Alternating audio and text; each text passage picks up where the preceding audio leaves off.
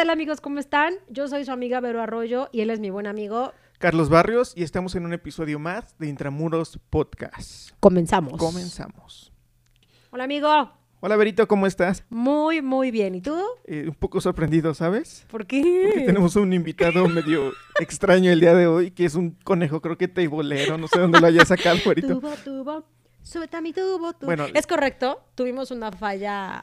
Tuvimos una el- falla técnica con nuestro pedestal del otro micrófono. y, pues, Exacto, nos entonces, tuvo que pues, venir para- a hacer.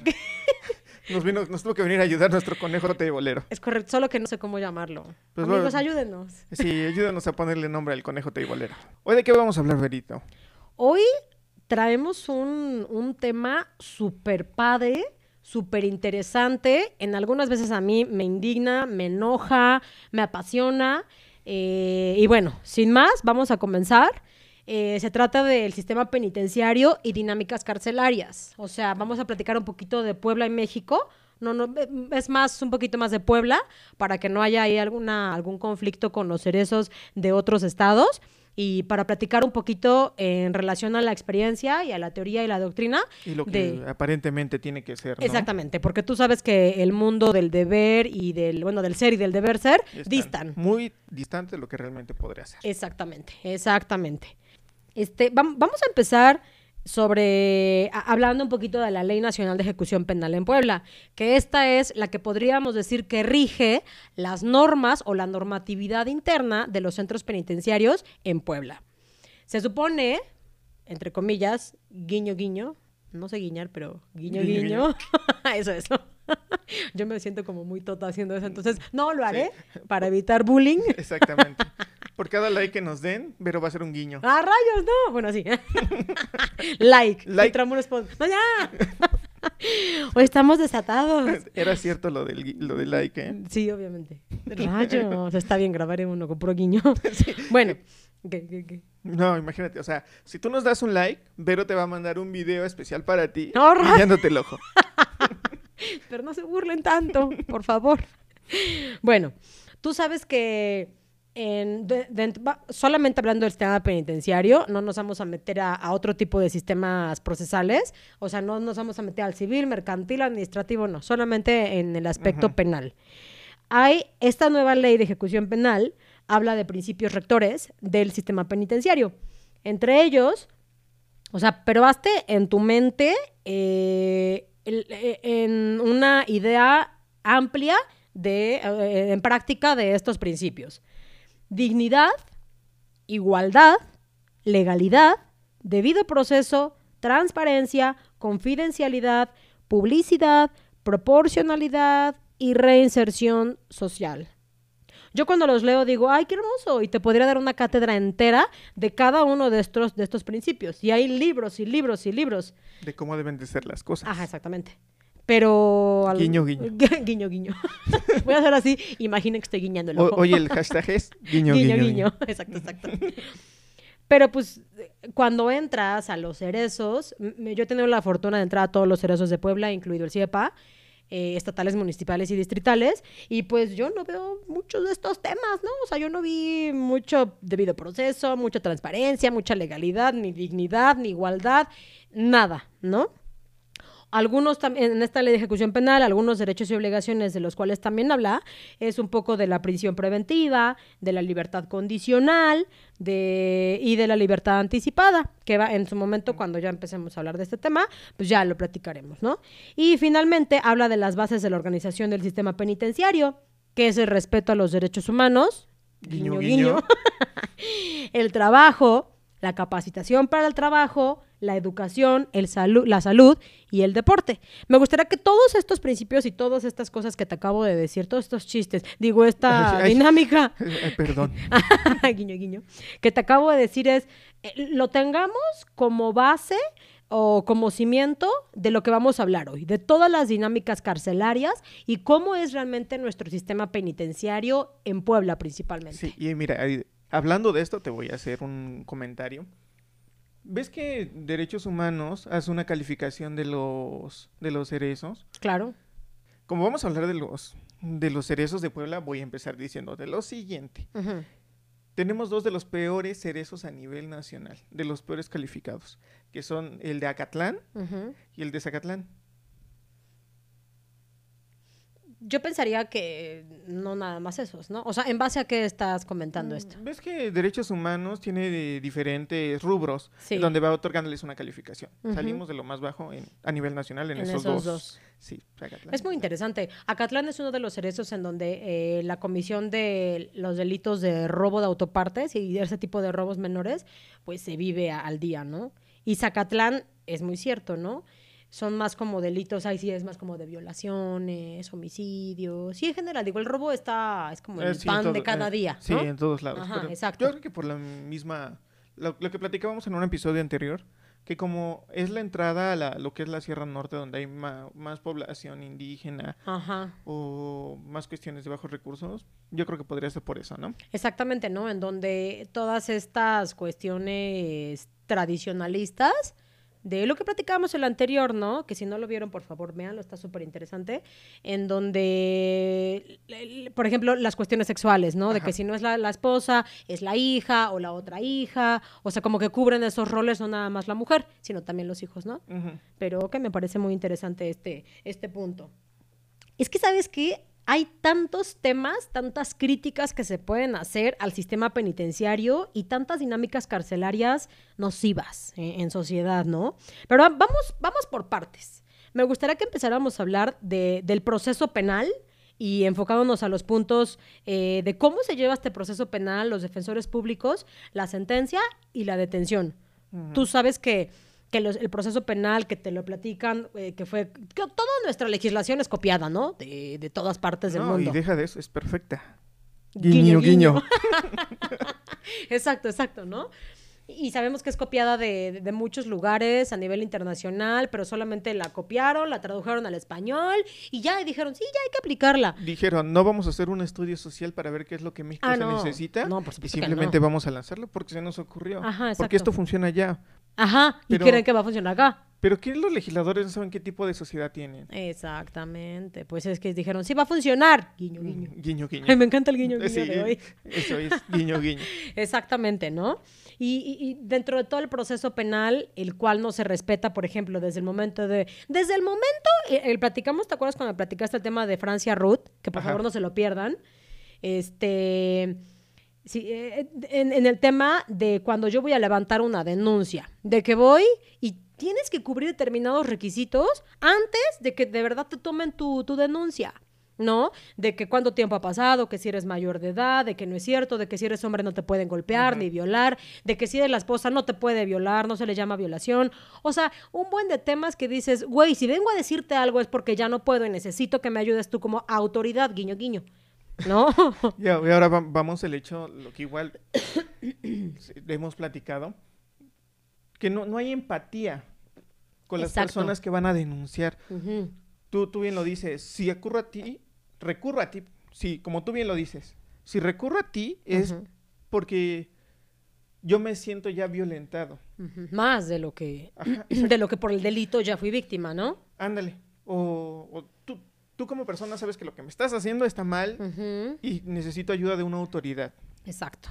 Guiño, guiño.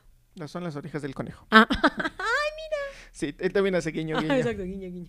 Y todavía llegas a, a una oficina donde las personas que te atienden son prepotentes o bien no te dan la atención que tú requieres. ujú. Aparte las instalaciones, ¿no? Me ha tocado ir en algunas ocasiones a algunos ministerios públicos, este, y, y desde que llegas se siente un ambiente horrendo, las personas están ahí comiendo quién sabe qué tanta porquería, te atienden peor que las cajeras de Sara. o sea, Guiño, eso no lo puedo. o ya no sé Sara, si si eso- algún día nos vas a patrocinar, olvídalo. Sara, patrocínanos y decimos que tiene. Esa- exactamente. No, o sea, te atienden súper feo. Aparte, imagínate una mujer, hombre, quien sea, una persona que fue víctima del delito de violación o de ataques al pudor, llámese manoseos, este, y va, y, y no nada más fue víctima de la violación que ya sufrió, no. O sea, también es víctima de que con el MP le tienes que volver a contar todo y a ver si te cree. Y luego tienes que ir con el médico y- eh, del, del MP y a ver si te cree. Y te tiene que hacer otro ocultamiento y a ver si te cree. O sea, estamos hablando de una revictimización. Exacto. Ya lo viví una vez como víctima, me haces volverlo a vivir y todavía una tercera vez lo tengo que volver a vivir. Exactamente. Sí. Y aparte, mientras que lo dices, mientras que lo escriben, mientras que lo vuelves a vivir con el, con el médico, o sea, y tantas veces que, como bien lo dices, te tienes que revictimizar. Y, y aparte, vamos. Vamos, pues. va- no, no, no vamos. vamos a pensar que, que por manera, por el proceso, tú Ujú. tienes que hacer eso, ¿no? Pues está Ujú. establecido. Pero si todavía te atendieran de una manera humana, que te Exacto. dijeran... bueno, Empática, como dijiste. Exacto. Que te dijeran, yo, a mí me gustaría ser tratado de esta manera, porque aparte que ya sufrí este delito, volver a decir esto. Pues no. Exacto. O sea, y con una ayuda psicológica, terapéutica, si de acabo de sufrir esto, sea lo que sea, el delito que sea. Mira, ponle que así como está la situación, yo me conformaría con que la, la primera persona que esté en contacto con la justicia pública fuera un poquito más em- Eh, empática. yo vale, creo vale. que de ahí podríamos decir, sería un gran avance Va, exacto. A que pasara, yo creo que ya lo demás, por lo menos, eh, esta persona es quien abriría la confianza Ajá.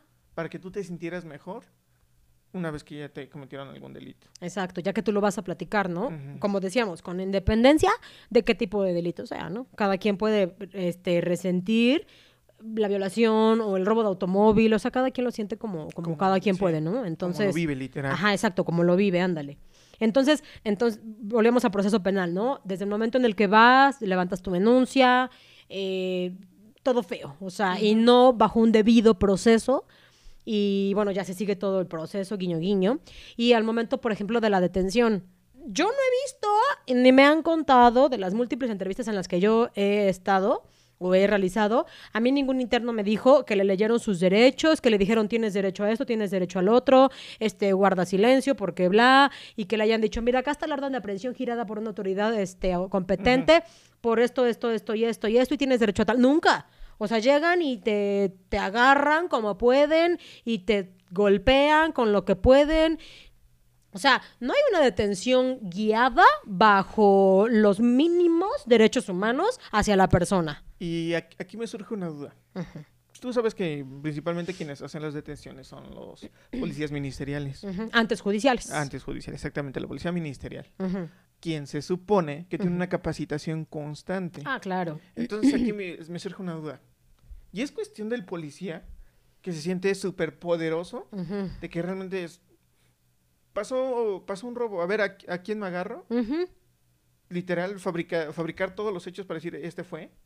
Y es que aparte, tengo personas conocidas que, ah, justamente hablando de este tema, ah, no quiero generalizar, pero algunos policías, el antes PFP, o sea, el Policía Federal de. Caminos, le exigían, así como en una fábrica te exigen la maquilación de 10 tazas, al Policía Federal antes le decían, no sé si ahorita se siga practicando esa mala práctica, valga la expresión, pero al día tienes que tener tres eh, detenciones. O sea, güey, no son papitas. O sea, no es que, a ver, hoy quiero tres tazas. No, güey. O ¿quién sea, se es persona, ajá. Y son personas. Y si cometieron un delito vas a la cárcel. Y si no lo cometiste, pues no vas.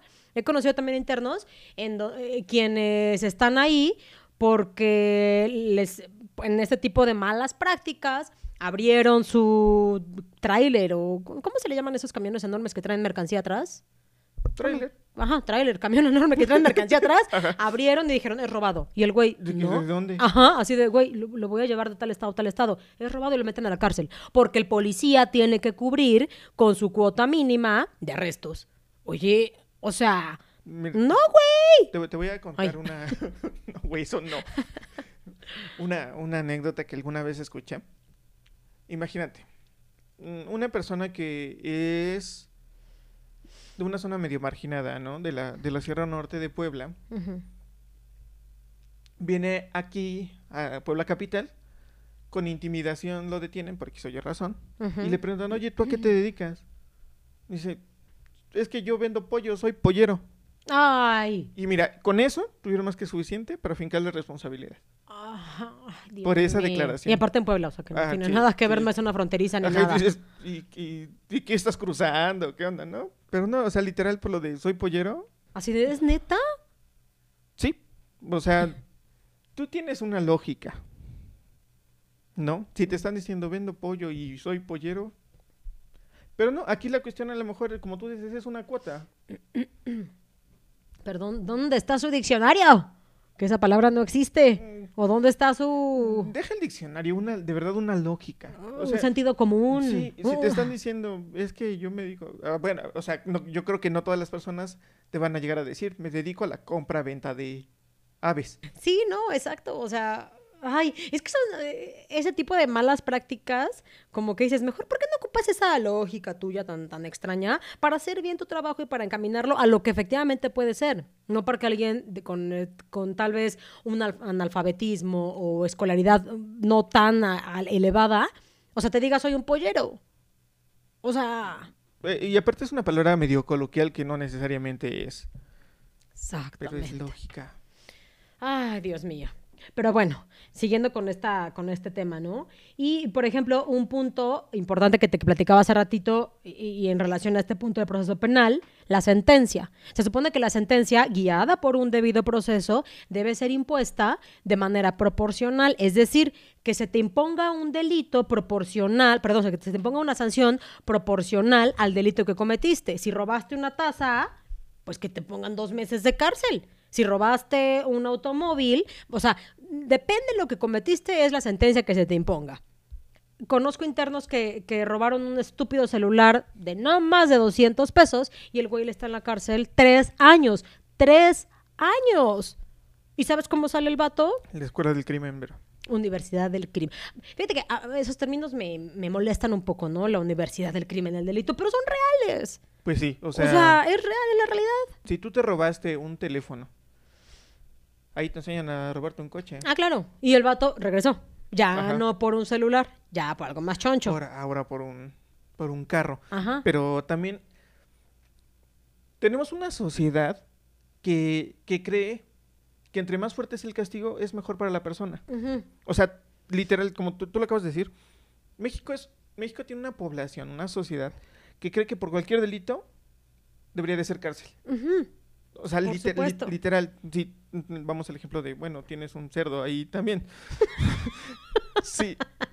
Si te, si, si te, si te robas un cerdo, yo creo que ah, había, hay otros medios con los cuales puedes reparar el daño Claro. y, y si no tienes alguna enfermedad, vas a aprender con eso no, no lo vas a volver a cometer, ¿no? Exacto. Pero no, o sea, la misma sociedad te dice, si te robas algo vas a ir a la cárcel, independientemente de lo que sea. Y entre más duro sea el castigo, mejor, señor juez. Mejor, señor juez. Bien, por el sistema penitenciario. No. Sí, e- eso es justicia. No. Fíjate que estaba, estaba viendo que, que en Noruega, no tengo perfectamente bien el dato, pero en Noruega los delitos no exceden no más de ocho años, por ejemplo. Pero hay poca reincidencia, poca y nula, o nula. O sea, no hay reincidencia. El sistema penitenciario hay una cárcel para X número de personas y tiene mucho menos de, esa, de ese número de personas para lo cual, para lo cual estaba destinado ese, ese centro penitenciario. Y no vuelven a cometer delitos. Entonces, algo nos está diciendo que ahí algo lo están haciendo bien. Ahora imagínate si traemos un sistema penitenciario parecido al de Noruega México. Pues ¿Qué va a pasar? como lo que intentan hacer ahorita, que ahorita vamos a verlo, pero por ejemplo de la libertad este, anticipada y ese tipo de temas en donde sí salte y vienes a dormir. Ay, papi. O sea, no me imagino con un güey, a ver, mira, estás aquí por X delito o grave o lo que sea. Vete a trabajar, Y- guiño, guiño, y regresas a dormir, ¿va? Y aquí te esperamos, por favor. Te, Ajá. te- te doy las llaves. Ajá, ajá. No, no molestes al manotas porque se enoja. manotas. Ajá, ajá. O sea, también hay que pensar, es triste, es muy triste, porque podría hacer estas cosas, pero para que se pueda, haz de cuenta que coge toda la dinámica tan corrupta que tenemos en, un en nuestro sistema político, aviéntalo, como la mierda que es, con todo respeto, y, y- y venga, cimientos nuevos, adecuados, paga bien a los policías y dejan de pedir la mordida. No, y también aquí viene otra cosa. Cambia un poquito de tu mentalidad social. Exacto. No, eh, hay una frase muy cierta que decimos, cada, cada sociedad tiene el sistema que se merece. Exacto. Y que tú mismo te lo has Sí. buscado, ¿no? Bueno, pero ya empezamos con un tema sí, sí, ya, psicológico. ya, ya, ya hablamos. empieza el aire de la rosa. Sí. Ándale. Ok, pues bueno, ese es nuestro, nuestro tema principal, ¿no? Todo este proceso para, para que una persona llegue a la cárcel. Aparte me encanta cómo, por ejemplo, han cambiado el tema de reo. No le digas reo porque es este en contra de su derecho humano. Dile interno. No le llames readaptación social, dile reinserción social. No le llames... bla- Güey, o sea, el Persona punto- privada de, de su libertad. Ajá, exacto. PPL. Ah, ándale. El punto de que, o, el tema de que le cambies de nombre no le exime a la porquería que sigue siendo. Tú le puedes llamar centro de refelicidad social, güey, pero sigue siendo la misma porquería. Ajá, exactamente. Pero sigue siendo la misma porquería. Entonces, el punto no es cambiarle de nombrecito para que sea más cool. O sea, el punto es cambiar la dinámica interna. ¿Captas? Ya me enojé. ¿Viste cómo Sí, me enoja este sí, tema? Sí, exactamente. Te, te pone muy, muy intensa. es que es un tema muy ajá. apasionante. Bueno, y, y hablando de las sentencias, también hay que ah, tocar un tema que son los defensores Mm. públicos o de oficio. Imagínate. Muchas personas sí tienen el dinero, ¿no? Para conseguirse un, un abogado defensor particular. Pero las que no tienen que recurrir al de oficio. ¿Y quién es, una, un- ¿y quién es un defensor de oficio? Ujú. Una persona que lleva miles, miles de casos para, para- Claro. para, un- para un abogado como tal, ¿no? Y Ujú. aparte de eso, que su salario no es el, el- el mejor. Mira un ejemplo en el, no sé si escuchaste alguna vez del documental de Presunto Culpable, Ajá. que fue muy sonado, no recuerdo en qué año, pero no tiene, no tiene mucho, en donde una de las faltas, o una de las razones por la cual pudieron echar abajo el juicio, o reaperturarlo, es porque ni siquiera el abogado de oficio tenía cédula profesional. Ay, no es cierto. O sea, Bueno, bueno, dime. cuando, cuando él la presenta, solamente era una copia certificada por un notario. Bueno, pero déjame decirte que hasta hace pocos años tú solito te puedes defender. Eso da a entender que si tú como persona X, que no eres abogado, te puedes defender, cualquier otra persona que aunque tampoco sea abogado puede defenderte. O sea, ahí hasta cierto punto hay una apertura eh, en donde la persona, aún sin cédula eh, profesional, puede defenderte porque te, te repito que hasta hace pocos años cual- cualquier persona puede defenderse sin necesariamente ser abogado. Ajá, pero ves que igual uno de, de los preceptos es que tienes que tener una defensa profesional y que si te encuentras en desventaja, por ejemplo, un MP preparado, guiño guiño, Guiño, guiño. pues te encuentras en to- totalmente desventaja y está en tu contra y ahí puedes puede haber otras cuestiones que puedes eh, interponer. Exacto. Y como dices, ¿no? O sea, imagínate cu- en su escritorio cuántos expedientes tendrá, ¿no? O sea, cuántos a cuántas personas tiene que defender. Y, y deja de eso, o sea, te estoy hablando en penales, bueno, en juzgados grandes. Que hay uno, un defensor de oficio en cada materia, que es materia civil, mercantil, así. Ahora imagínate, en, aquí en Puebla hay todavía muchos juzgados mixtos, que el- un solo abogado de oficio lleva ambas materias. Exacto. Bueno, todo, mejor dicho, todo, todo, Ajá, todo, todo, todo, todo lo lleva un abogado de oficio. Son todólogos. Ándale. ¿En qué momento? Y no, no es por justificar, porque si por algo están de ahí, no solamente es por el dinero, sino realmente porque le tienes fe a tu carrera y a tu persona, ¿no? Pero, ¿qué interés le vas a poner a cada cosa? Claro. O sea, Es que yo siempre he dicho que las personas que están adentro de la cárcel pues, son los pobres, son los jodidos, son los que no tienen para dar una mordida al juez, los que no pudieron esconder su, expediente, guiño guiño. O sea, pues es, es gente jodida. Conozco muchas personas, cuando yo estudiaba la carrera de Derecho, eh, no, era como algo que pasaba cada año. Cada año alguien se accidentaba. Y fíjate que era muy simpático, entre comillas, obviamente, en donde siempre había fiestecitas y el que iba manejando estaba sobrio para llevarse a su amigo, perdón, el que iba manejando era el que estaba ebrio y pues el que iba junto era el sobrio que lo, lo ayudaba, y le decía, güey, me voy contigo para que te calmes. Y se moría y se, y se, se accidentaban y se moría el que iba sobrio. Entonces, obviamente tú sabes que a, a un accidente en el cual tú ibas bajo el efecto del alcohol, eres responsable. Es un homicidio culposo, exacto. Estás, mereces cárcel sí o sí. Y pues ahí están los tipos. A los ocho meses veías que regresaban los tipos ahí, ¿no? Entonces, no creo que hayan impuesto algún tipo de justificante legal para decir, no, no, no. Me obligaron a alcoholizarme y por eso me... ex- Güey, es que moví, sacaron del, al- del cerdito su lanita. ¿Y por qué ves a mi cerdito? ahí tengo dinero. Sí, eso, porque ahí tienes dinero. Ajá, esa- rayos, lo pondré más para acá. Exacto, o sea, sacaron de la alcancía del colchón toda la lana, pum, pum, pum, y el vato sigue ahí. Ajá, o aparte de conozco a tal persona. Ah, Ah, yo- ah, exacto. El compadrazgo. Exactamente. O, o algunos abogados que conocemos que son famosillos. Ah, ya sabes qué tipo de abogados sabemos, ¿no? Bien. O sea que Dios nunca lo quiera, ¿no? Pero si tú te encuentras o yo me encuentro en una situación, dices, claro que lo quiero, porque eres tú, ¿no? Pero si yo puedo, ¿por qué no alguien más, no? O sea, ¿por qué no ver todas las atenuantes incluso de cada delito y verlo de manera individualizada? Pero bueno, ya que terminamos todo este, que faltan miles de temas Sí. que platicar de- dentro de la, del proceso penal, pero pues también tenemos mil temas que Platicar. Ajá, dentro de la cárcel. Ya, haz de cuenta que ya cogieron al tipo, súper con todos los principios de dignidad, de debido proceso, bla, bla, bla. Ya lo detuve, guiño, guiño. ya Voy a intentar guiñar. No, mejor no lo haré. Exacto. Ya lo detuvieron al, al individuo y lo meten a la cárcel. ¿Vale?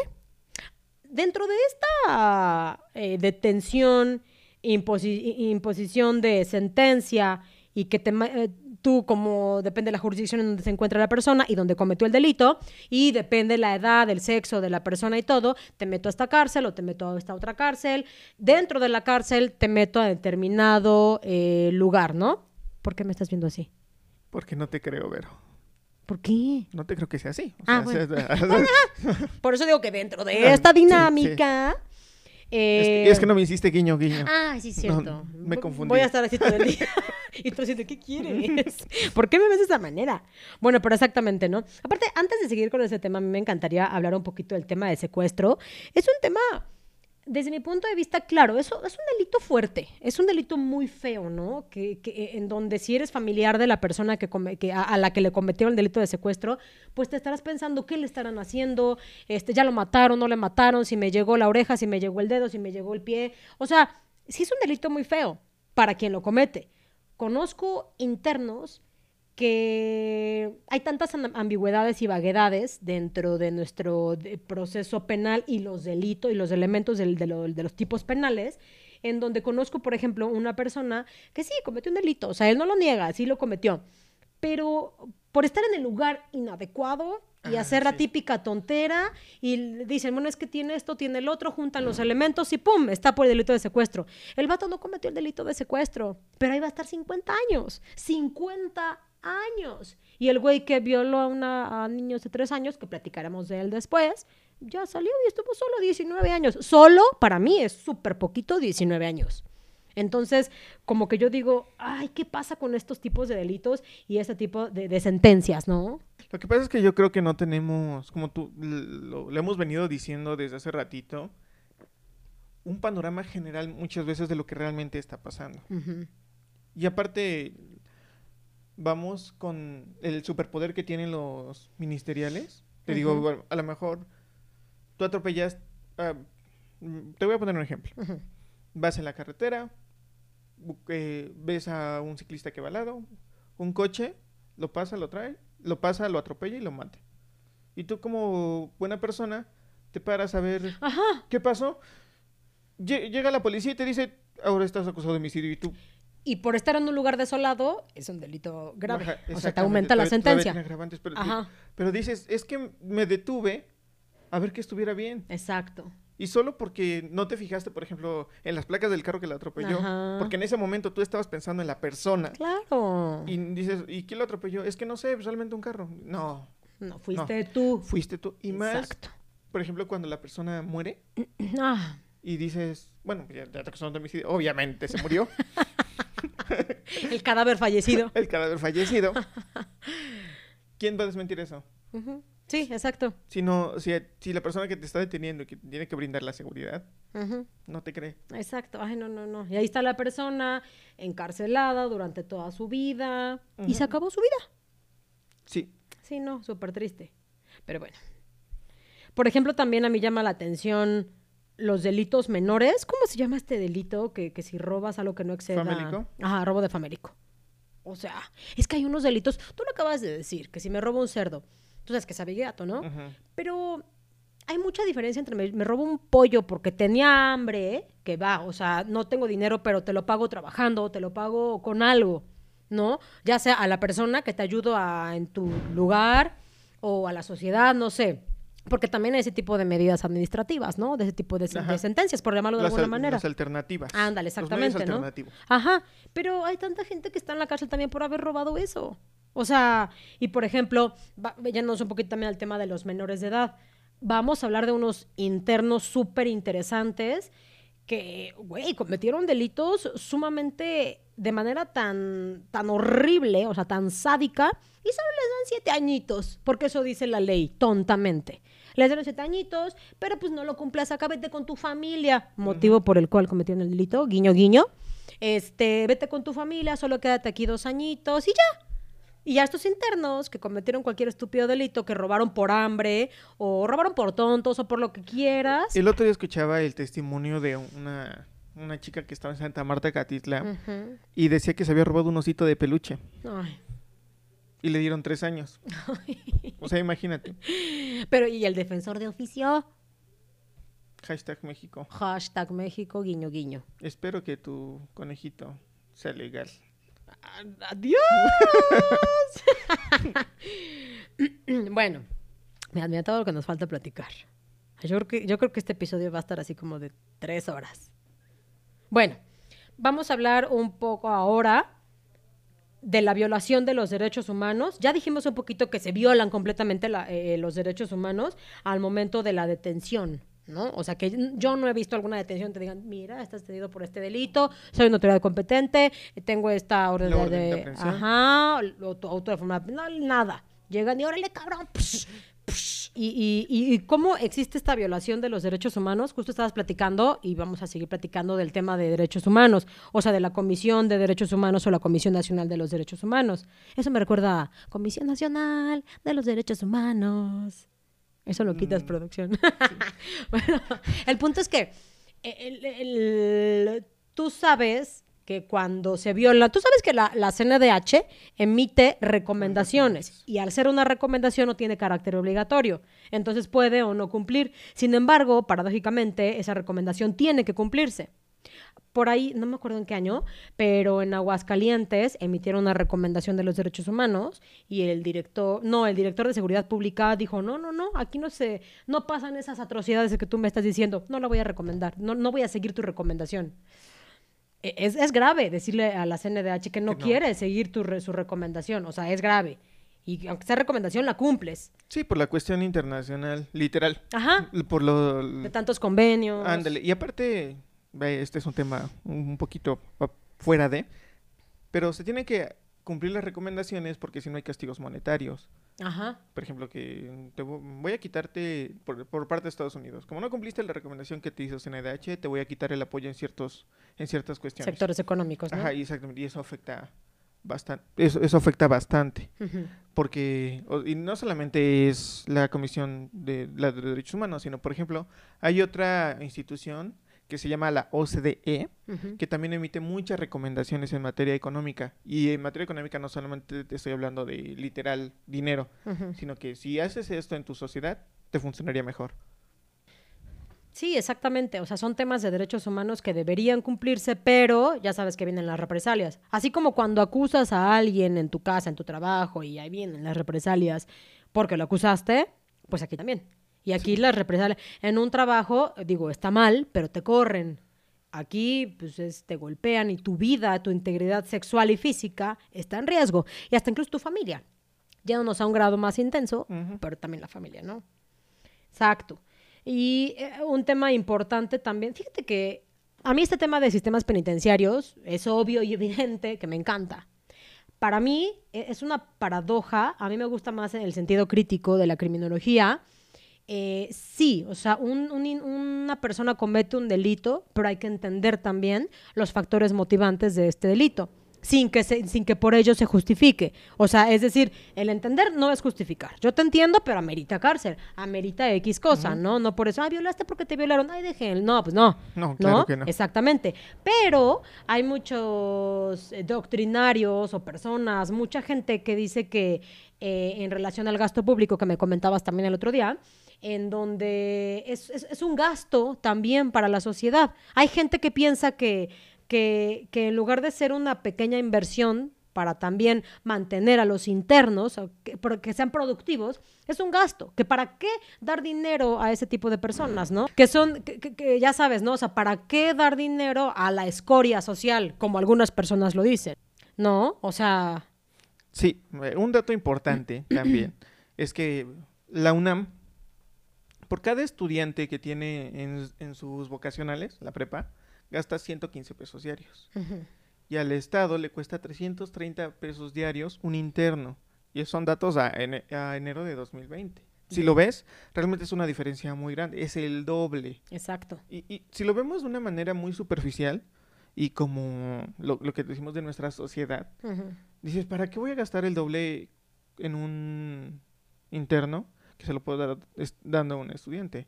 Aunque yo igual soy fielmente creyente que las cárceles y los sistemas de reinserción social son claves en el desarrollo de una sociedad. Claro. Porque ¿de qué te sirve tener muchas personas estudiando si vas a tener una seguridad pública mal? Exacto. No, y aparte, me ha tocado ver, me ha tocado presenciar en el Cerezo San Miguel de aquí de Puebla, en donde llegan personas con bultos disviejos, o sea, bultos enormes de papas, de comida, que ingresa al Cerezo. O sea, no creo que un bulto sea para el director porque lo O sea, pidió y así. ¿Arrestaron al bulto? Ándale, ándale, porque cometió un grave delito ese bulto. Porque ingresó al cerezo el, al bulto. Ándale.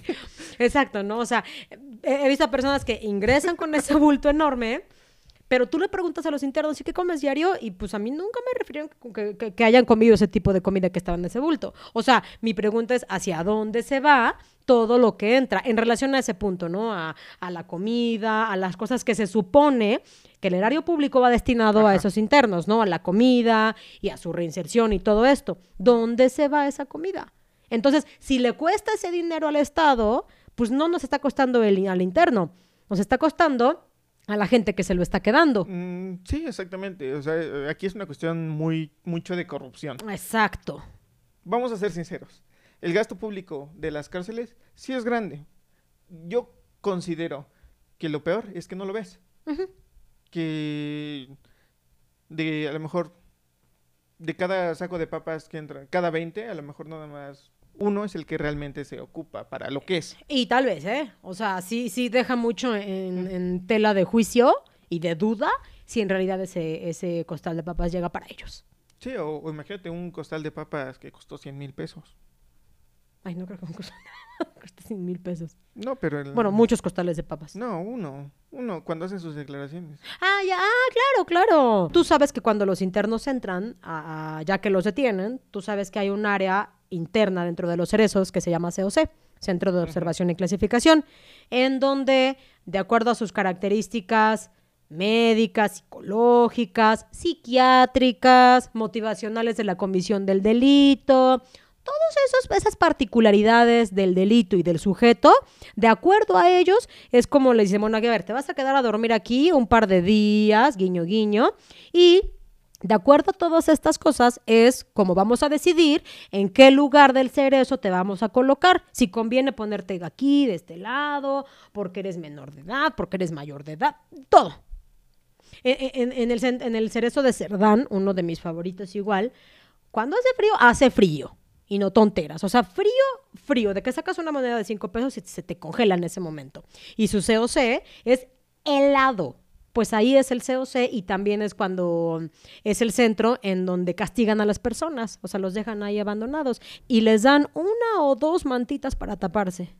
Que desde mi punto de vista no serviría, pero ni de almohada. O sea, mínimo te tendrían que dar como 10 para que más o menos no sientas el frío. Entonces, para que veas cuáles son los tipos de COC que maneja, en este caso, el cerezo de Cerdán, que es un cerezo bastante coqueto. Ahora vete a Libres, vete a- al de Cholula, que no hay lugar, o vete a, a algunos este, distritos o municipios en donde acoplan una vieja escuela para un cerezo. ¿Dónde va a ser su lugar de. COC? O imagínate, hay, hay muchos mu- muchos cerezos que están en el Palacio Municipal. Como el de Atlisco. El de Zagarlán también está en el Palacio Ajá, Municipal. ajá, exactamente. Y ahí no creo que haya un No, lugar de. COC ad hoc ¿no? O sea, como, como debe de ser. Ajá, ajá, guiño, guiño. Ajá. Exactamente, no, aparte, como te decía ahorita, no toman en cuenta realmente, de manera eficiente y eficaz, esas características psicológicas, psiquiátricas, una crítica que yo hago súper completa al sistema penitenciario y a varios estudiosos de la criminología clínica en relación a que un- una persona que tiene una, un trastorno psiquiátrico, entre paréntesis, inimputable, Ajá. no debería estar en la cárcel. Por eso lo digo entre paréntesis, no debería estar en la cárcel. Y, y en Tepeji, por ejemplo, hay un área especializada para, para los inimputables. Bueno, entiendo. Desde ahí ya Sí, no lo entiendo. O sea, es totalmente contradictorio. por ¿no? supuesto. O sea, ya déjalo paradójico, es contradictorio. O sea, ¿cómo hay una área especializada para psiquiátricos? Pero vam- vamos al punto que tomamos hace, hace un ratito. Socialmente es mejor que los que sigues con la cárcel. Aquí encuentras una medida alternativa que realmente funcione. Sí, pero determinado tipo de internos. Pero hablando específicamente de los psiquiátricos, digo, así como los cerezos que son públicos, eh, hay hospitales psiquiátricos que también son públicos, pues tampoco son los mejores, ¿no? No tienen las mejores medidas. Pero son diferentes medidas en un psiquiátrico Que en un en, cerezo. que en un cerezo, ¿no? Entonces, si tú, si tú estás mal de, de- de tu cabecilla, te deben de llevar a un lugar. O sea, es como si yo tengo algo en el diente y no voy con el dentista, voy con el otorrinolaringólogo. O sea, para mí no tiene ningún sentido. Como bien dijiste, para mí es una contradicción. Sí, es una contradicción totalmente. Decir es inimputable Ajá. y estás en la cárcel. Ajá, exactamente. Fíjate que hay un estudioso de la criminología clínica en donde, donde hace un padrísimo cuadrito de la clasificación criminológica y una de sus clasificaciones son los internos con trastornos psiquiátricos. Para mí ni siquiera debería estar ahí. No, no puede ser, no puede estar integrado dentro de una clasificación criminológica porque es, es inimputable, porque tiene un trastorno psiquiátrico. No debería ni siquiera existir en todo este sistema, en todo este sistema criminal. ¿Me explico? Sí, totalmente, pero ah, yo, yo soy más de la idea que de, de la sociedad de la que tenemos. Muchas veces te empuja a hacer eso. Voy a de hacer una idea que tenía el marqués de Bonesana, Ujú. que no, no sé si has leído su librito. César que está. Ándale, está bien romántico. Eh, me- sí, es- me, me gusta bastante. Que, que decía que muchas veces la sociedad se conformaba con ver al delincuente en la horca. Ujú. Ah, eh, o sea, como un tipo circo. Ujú. Y creo que, y, y eso pasó hace muchos siglos. Y aparte es parte de, de la evolución del derecho penal. Eh, El, el derecho penal evoluciona teóricamente, pero nuestra sociedad Ah, no bueno, ajá, sí. La, la evolución social está, Sí, sí, sí, sí. yo, yo creo que, mejor dicho, te apuesto lo que tú quieras, que si volvemos a ponerlos en la horca, muchas personas todavía lo van a seguir viendo bien. Que, que, bueno, no hay que meternos tanto en ese tema, pero ojalá te- mm, tengo como que ah, muy presente el tema, no de la horca, por ejemplo, pero sí de, de la pena de muerte, ¿no? O sea, qué tan válida podría ser en nuestro sistema. Pero mm, yo creo que es un tema de- tan, tan amplio que podríamos abarcarlo en otro episodio, ¿no? Sí, sí, yo opino lo mismo. Sí. Porque ya, ya me iba. Ya, Ya- ya- ya- ya me ya- ya te vas a, a- ¿qué? a dejar caer como Gordon Tobogán. Me, iba a dejar ir como Gordon Tobogán. Ah, eso, eso, eso. De la sociedad mexicana y la ándale. Pero bueno, es Sí. otra historia. Y por ejemplo, como te comentaba también en este, en el COC, en el Centro de Observación y Clasificación, cuando ingresa el interno, dice, y ya dentro de su estancia en la cárcel, tú sabes que pues la gente se enferma, ¿no? O sea, si estando tú en tu casita te da gripita, o como mujer tienes los coliquillos, o como persona te duele la cabeza, lo que sea, y eventualmente necesitas una pildorita que te quite ese malestar. O estás enfermo, tienes, este, ¿cómo se llama? Tienes diabetes, que muchos de los internos tienen diabetes, muchos, muchos. Entonces tienes una enfermedad crónica degenerativa y que necesitas obligatoriamente tomarte determinado medicamento. Entonces ahí, e- esa parte de la medicina debe, se supone que dentro del COC es donde estudian a la persona y le dicen, a ver, ok, a partir de hoy tomarás esto. Pues bueno, hay miles de internos que siguen rogando, rogando. Se supone que es su derecho que reciban y su garantía que reciban medicamento. Pues hasta hoy no reciben sus medicamentos. Fíjate que es un tema igual que, que la Comisión Nacional de Derechos Humanos. Creo que lo trae mucho en boga. Muchísimo. Guiño, guiño. Sí. O sea, ellos te dicen que en todos los penales o en todos los cerezos tiene, tienes que tener el personal médico suficiente para abarcar a toda la población. Ay, Dios mío. Punto número uno. Punto número dos. Se supone que la- el tratamiento tiene que ser inmediato. Que si hoy te duele el estómago, hoy mismo Claro. la pers- el personal médico que debe estar debidamente capacitado te tiene que atender. Sin embargo, en algunas entrevistas lo- los, los internos mencionan, para empezar, que si te duele algo, le tienes que avisar a tu custodio. Y el custodio te cobra para que le vaya a decir a- al médico.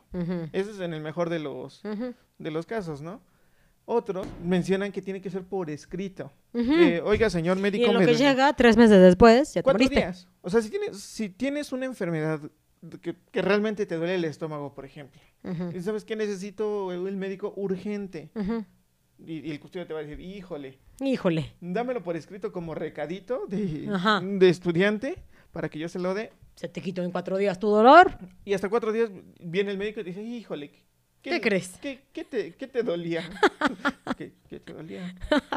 Con un palo. Ándale. Sí, Oye, amigo. o sea, suena chiste, Pero es la realidad. pero, ajá, pero, pero es real. Exacto. Totalmente real. Sí. De la medicina en las prisiones, Aparte, hablando de cuestiones estas médicas y como que de aseo, pues, aunque sean internos, pues también se lavan los dientes, también van al baño, también se bañan. Y no creas que cuando llegas, es que mucha gente me encanta como dice, ay, es que llegan y tienen uniformes y les dan su S de rayas o naranja y con su gorrito, güey, no es cierto. O sea, depende del servicio en el que estés. En Puebla tienes que vestirte tú, llevas tu propia ropa, no te la dan de, de, de beige. y si no, tú la compras. Ajá, tú la compras. En el Acatlán, por ejemplo, son jeans y, bla- y cosas blancas. Y ya. Y tú te la compras. Aquí no te dan nada, ni te dan tu toallita. No. Así O como sea. que vas pasando, ¿no? En- Ajá, como en las- típico. como en las prisiones. Ajá, ándale, como en las películas, las series, pues no. Y, y no creas que llegas y, ah, ten tu cepillo de dientes. No. O sea, tú lo llevas. Y ya que lo llevas, ahí está el la interno gandalla de órale, rey. O el custodio, ah, sí, ¿quieres, de verdad quieres lavarte los dientes? Págame.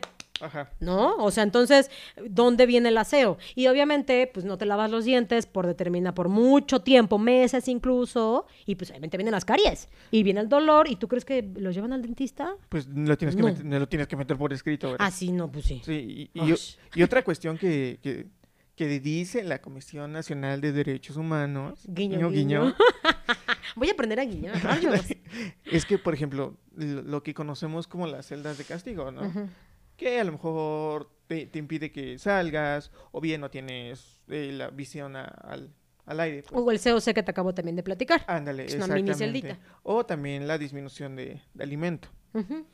La CNDH dice que antes de que manden a un interno a ese tipo de castigos, Ujú. se tiene que hacer un estudio médico para ver si su cuerpo es capaz de, resistir ese tipo de trato.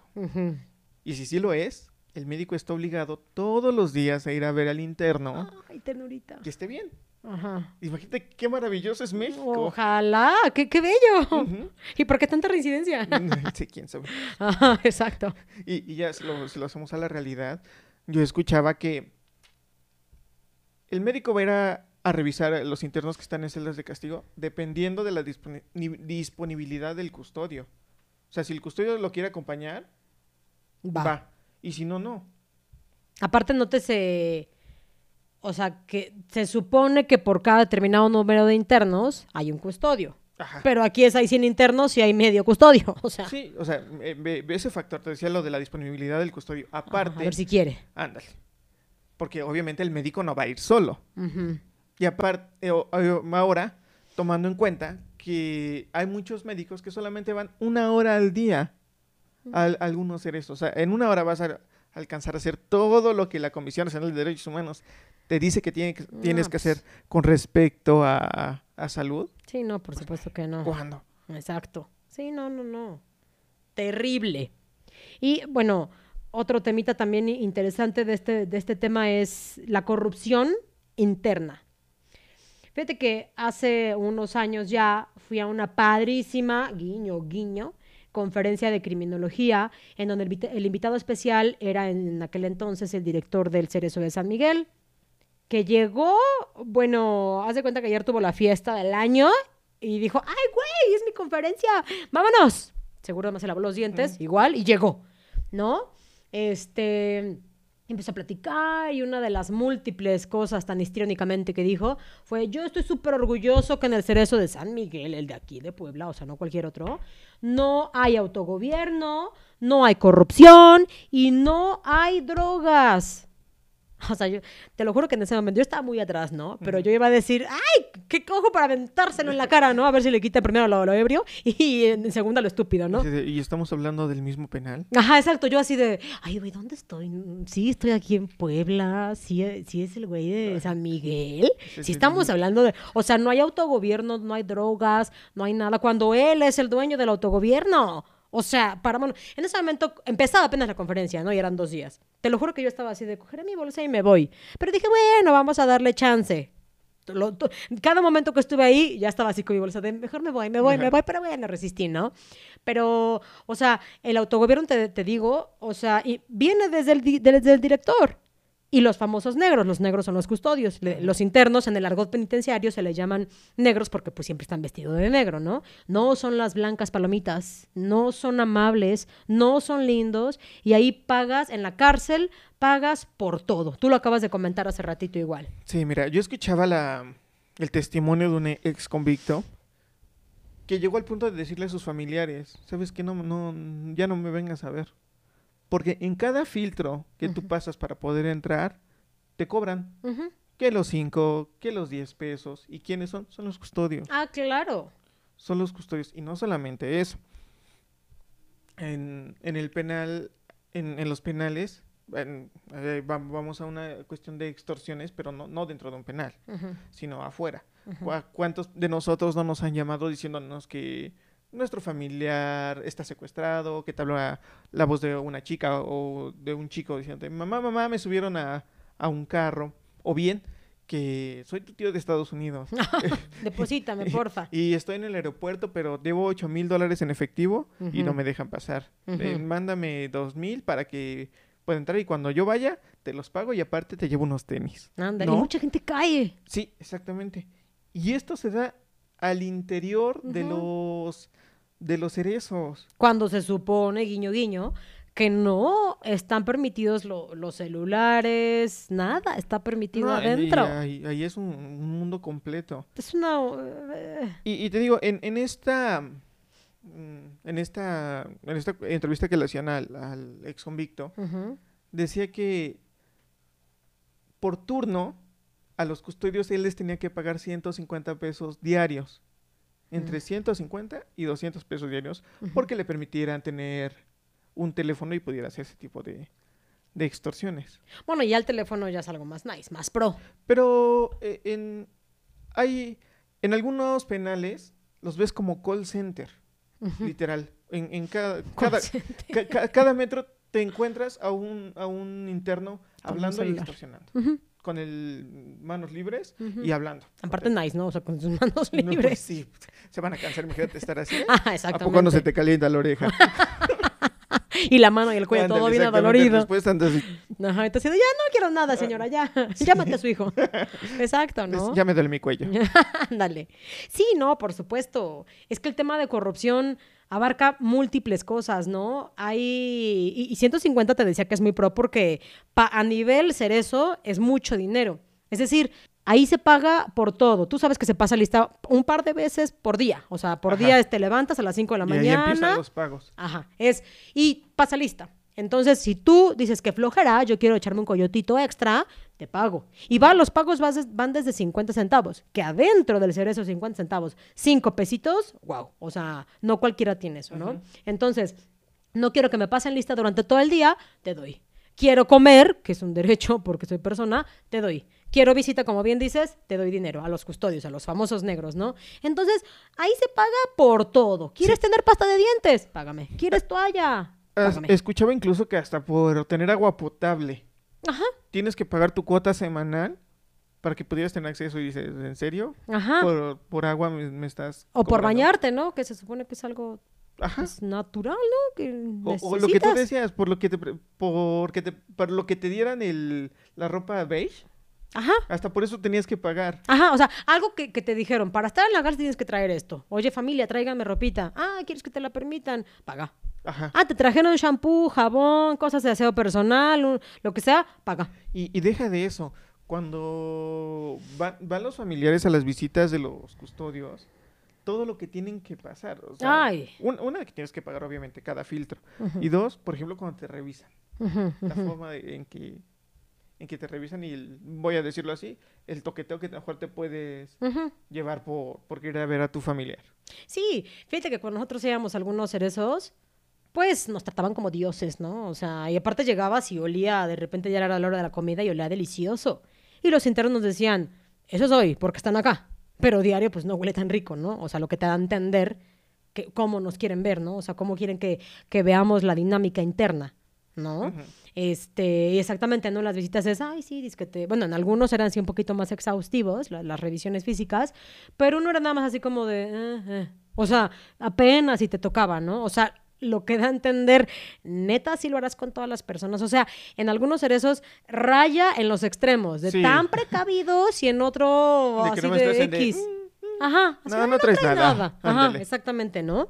Y bueno, también otro tipo de corrupción es toda la droga que, que, que se maneja adentro de las cárceles, la imposición, este, la ponerse los tatuajes, ¿no? Por ejemplo, o sea, y tan amateur. Cogen una, Ah, sí. este, ¿cómo se llama? El- Alfilercito y órale, ahí te hago La como... china. Ajá, exacto, y ahí, ahí hago el tatuajito.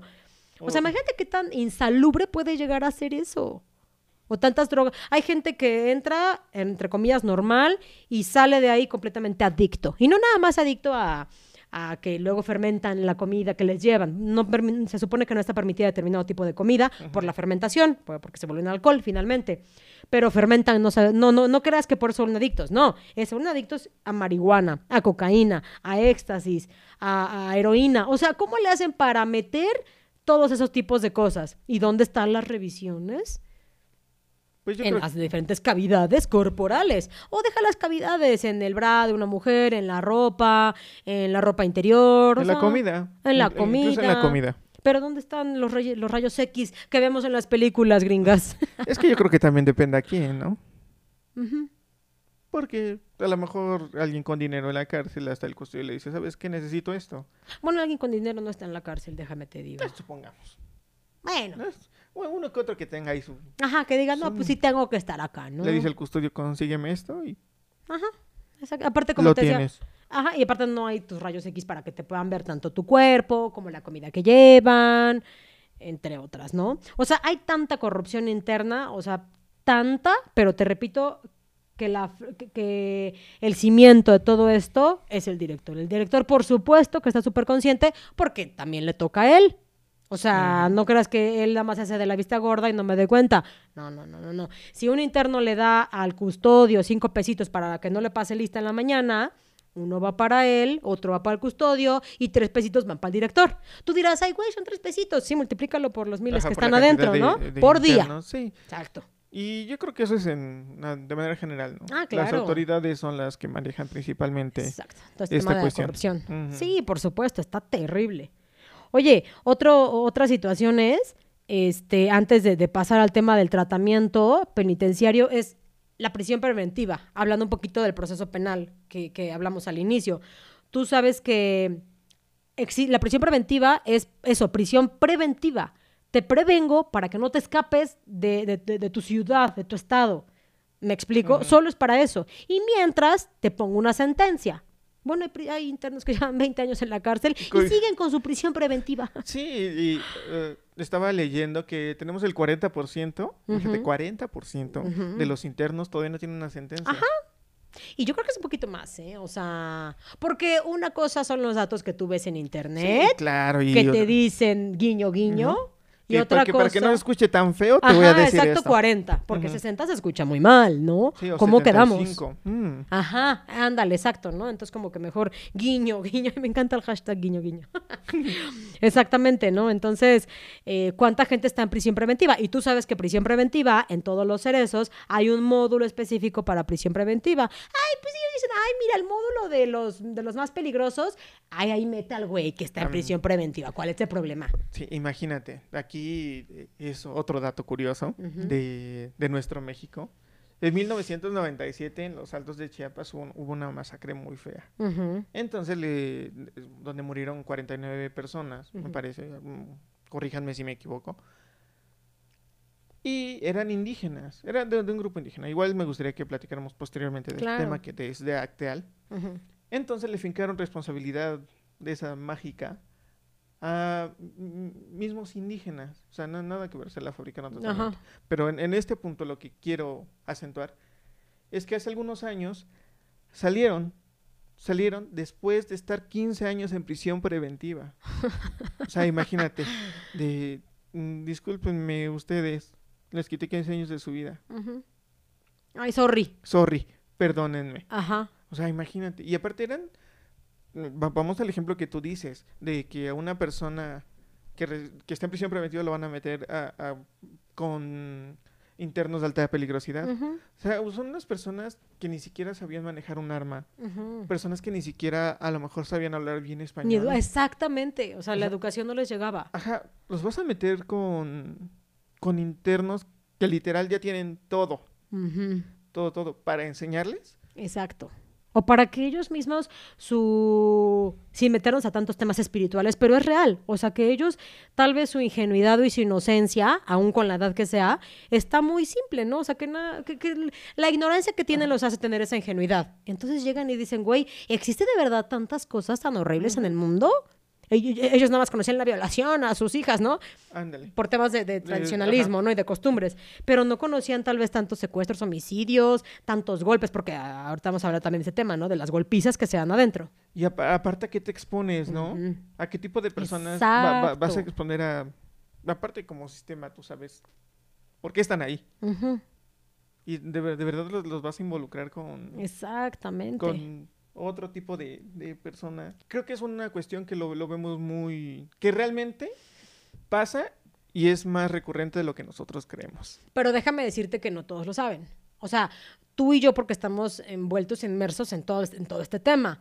Este, tal vez trabajamos en eso, tal vez leemos, nos informamos. Pero hay gente, no me imagino un mercadólogo investigando este tema. Ha de decir, ay, yo creo las cifras que me está diciendo el gobierno. Yo creo lo que la CNDH me dice, lo que INEGI me dice. Pero esta es la realidad. No todas las cosas que salen en, en- en los medios noticieros es real. O sea, ellos nos dicen lo que, lo Lo que que ellos queremos- quieren, lo que queremos escuchar y lo que ellos quieren que nosotros sepamos nada más, ¿no? Entonces dista, dista completamente la realidad penitenciaria con, con lo que estamos, con lo que nos dicen, ¿no? Y bueno, ese es el tema de la prisión preventiva, ¿no? De que, pues ahí están, y lo sacan y, ah, no, no era. Y, lo que dices, este, ajá, ¿y luego qué? Y se supone que esta persona puede demandar al Estado y pagarle muchos millones de pesos, pero ay, no saben hablar bien español y tú crees que van a demandarlo. Pues no. Pues no. Y si lo demandan, el gobierno va a decir, ay, perdón. No, y en el testimonio de una persona de, de las que salió libre, él menciona, les doy muchas gracias a las autoridades porque se dieron cuenta que yo era inocente. Mira, mira la ingenuidad. Sí, o sea, te das y cuenta, 15 ¿no? años. Y él dice, yo sé que ellos no me van a pagar con nada 15 años, pero pues ya estoy libre, ¿qué es lo que me importa? Ay, por Dios. Fíjate que conozco, del cerezo de Huachinango, conozco un interno que ya salió, que a los, a los creo que era, era menor de edad, pon tu 10 17, tirándole ya casi a la mayoría de edad. Pues el vato, de manera estúpida, con sus amiguitos, se les hace fácil, están en un lugar desolado y cometen un robo. El robo per se no, no, eh, eh, eh, no daba más a 3, 4 años. Pero como estaba en un desolado, pues ya, se agrava, ¿no? Entonces a los vatos les dieron como por ahí de 40 años, a este vato le bajaron un poquito más y estuvo 20 años. 20 años. Hay muchachitos hoy que tienen 20 años. Es una vida. Es Sí. una vida entera, 20 años. Hoy salió de la cárcel a sus cuarenta y tantos años.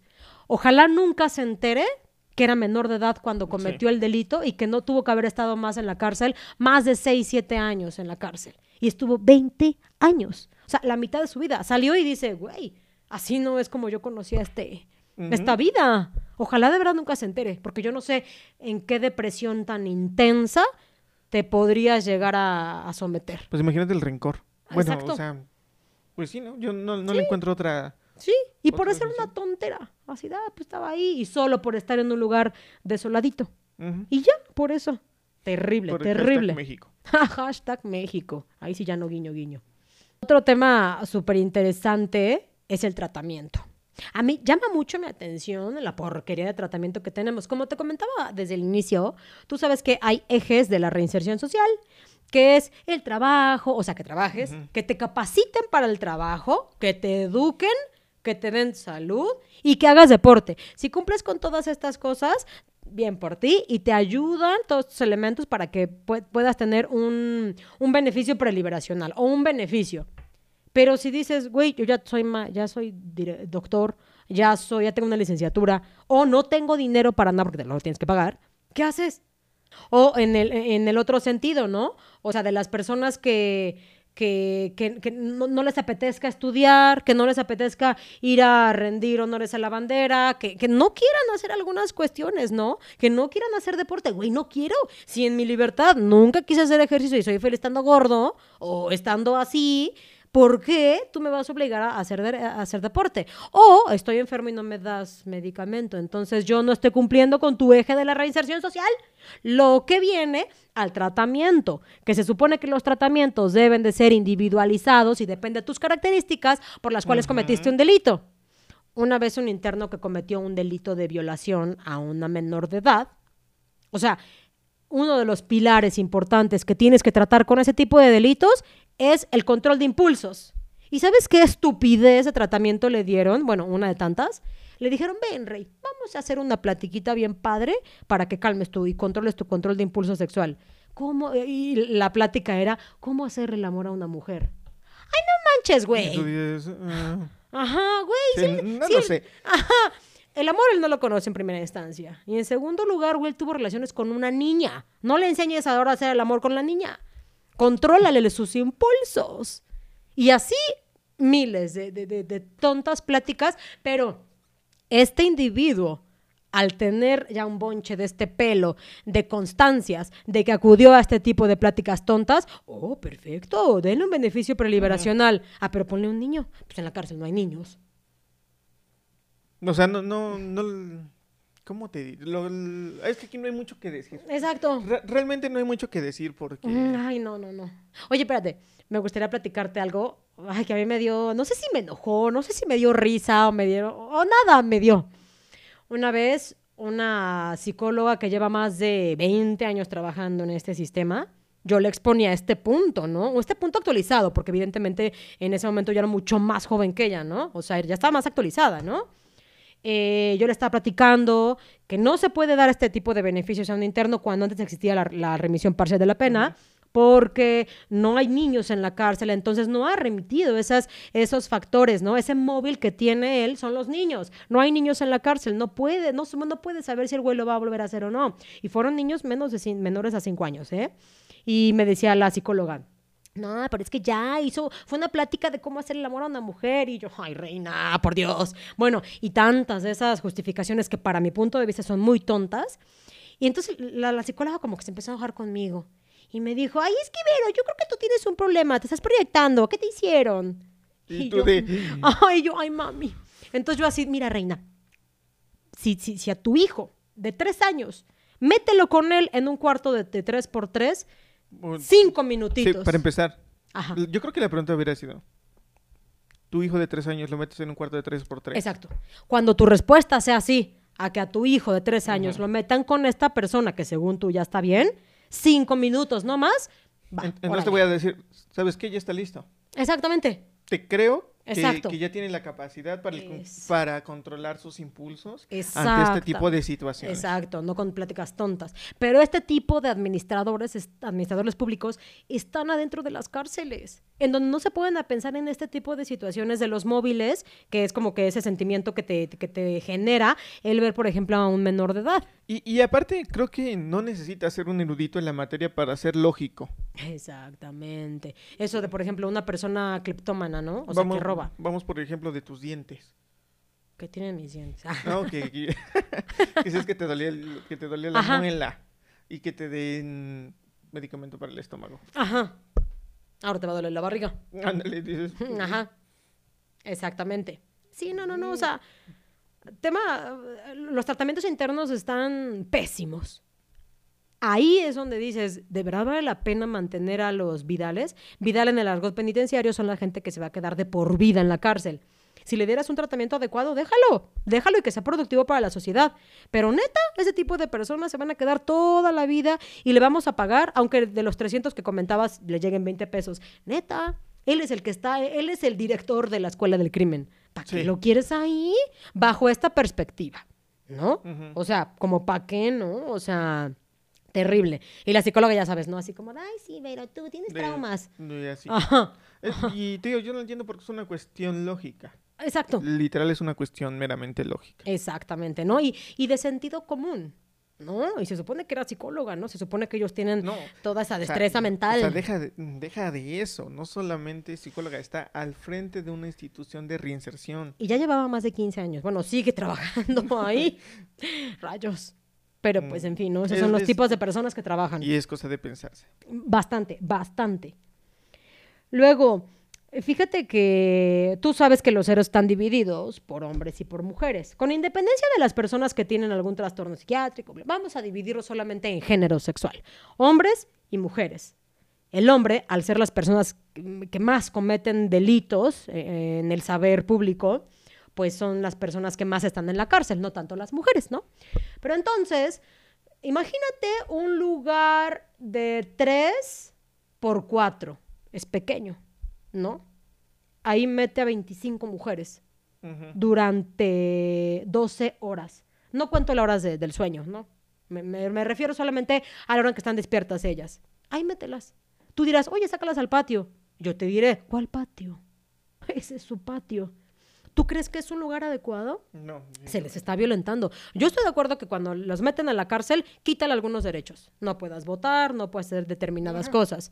Oye, pero su, su espacio de recreación, como te lo marca la ley y como te lo marca la constitución, Pues ahora bien, imagínate la frustración en la que te encuentras. Y, y, y ponle, una, algo pequeño, son tres años. Pero tres años viviendo en esas condiciones, ¿cómo vas a salir? ajá. O sea, Y- ¿qué, qué- tu autoridad, qué tipo de persona esperas cuando termine su sentencia? pero no deja. Cuando están adentro, si tú y yo normal, en- ahorita nos podemos poner de malas y te digo, oye, hazte para allá y estamos a una buena distancia, ¿no? Estamos con sana distancia. Sí, sí, con Susana Con distancia. su sana distancia, exacto. Ahora imagínate personas que estén así juntitas, juntitas y con calor y con estos olores del cuerpo que pues tenemos olores y no creo que hayan muchos desodorantes por ahí. Te desespera, te desespera. Y, y que te digan algunas cosas y te empiezas a golpear y, la- y lo- las culpan. Sin duda sí son responsables de sus actos, ¿no? Pero pues finalmente tú como gobierno en específico en, la- en la- en el centro penitenciario eres responsable de esas actividades y esas acciones ilegales de estas personas. Pero eso súmale lo que tú decías, ¿no? Ahorita estamos mm, en esta situación un ratito, ¿no? Y aparte es porque Ajá. queremos. Ajá, esa- exacto, queremos estar acá. Ajá. Pero, Y nos caemos bien y decidimos estar acá. Ay, ay, ay. pero, ponle, no- nos peleamos y nos vamos. Sí. O sea, cada quien a su casa y ya.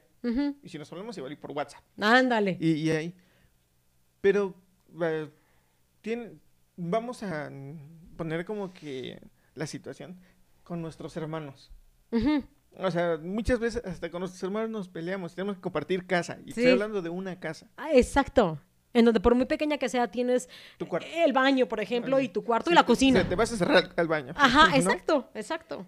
Pero esta situación de 40 personas en un lugar tan chiquito, ¿qué haces? O sea.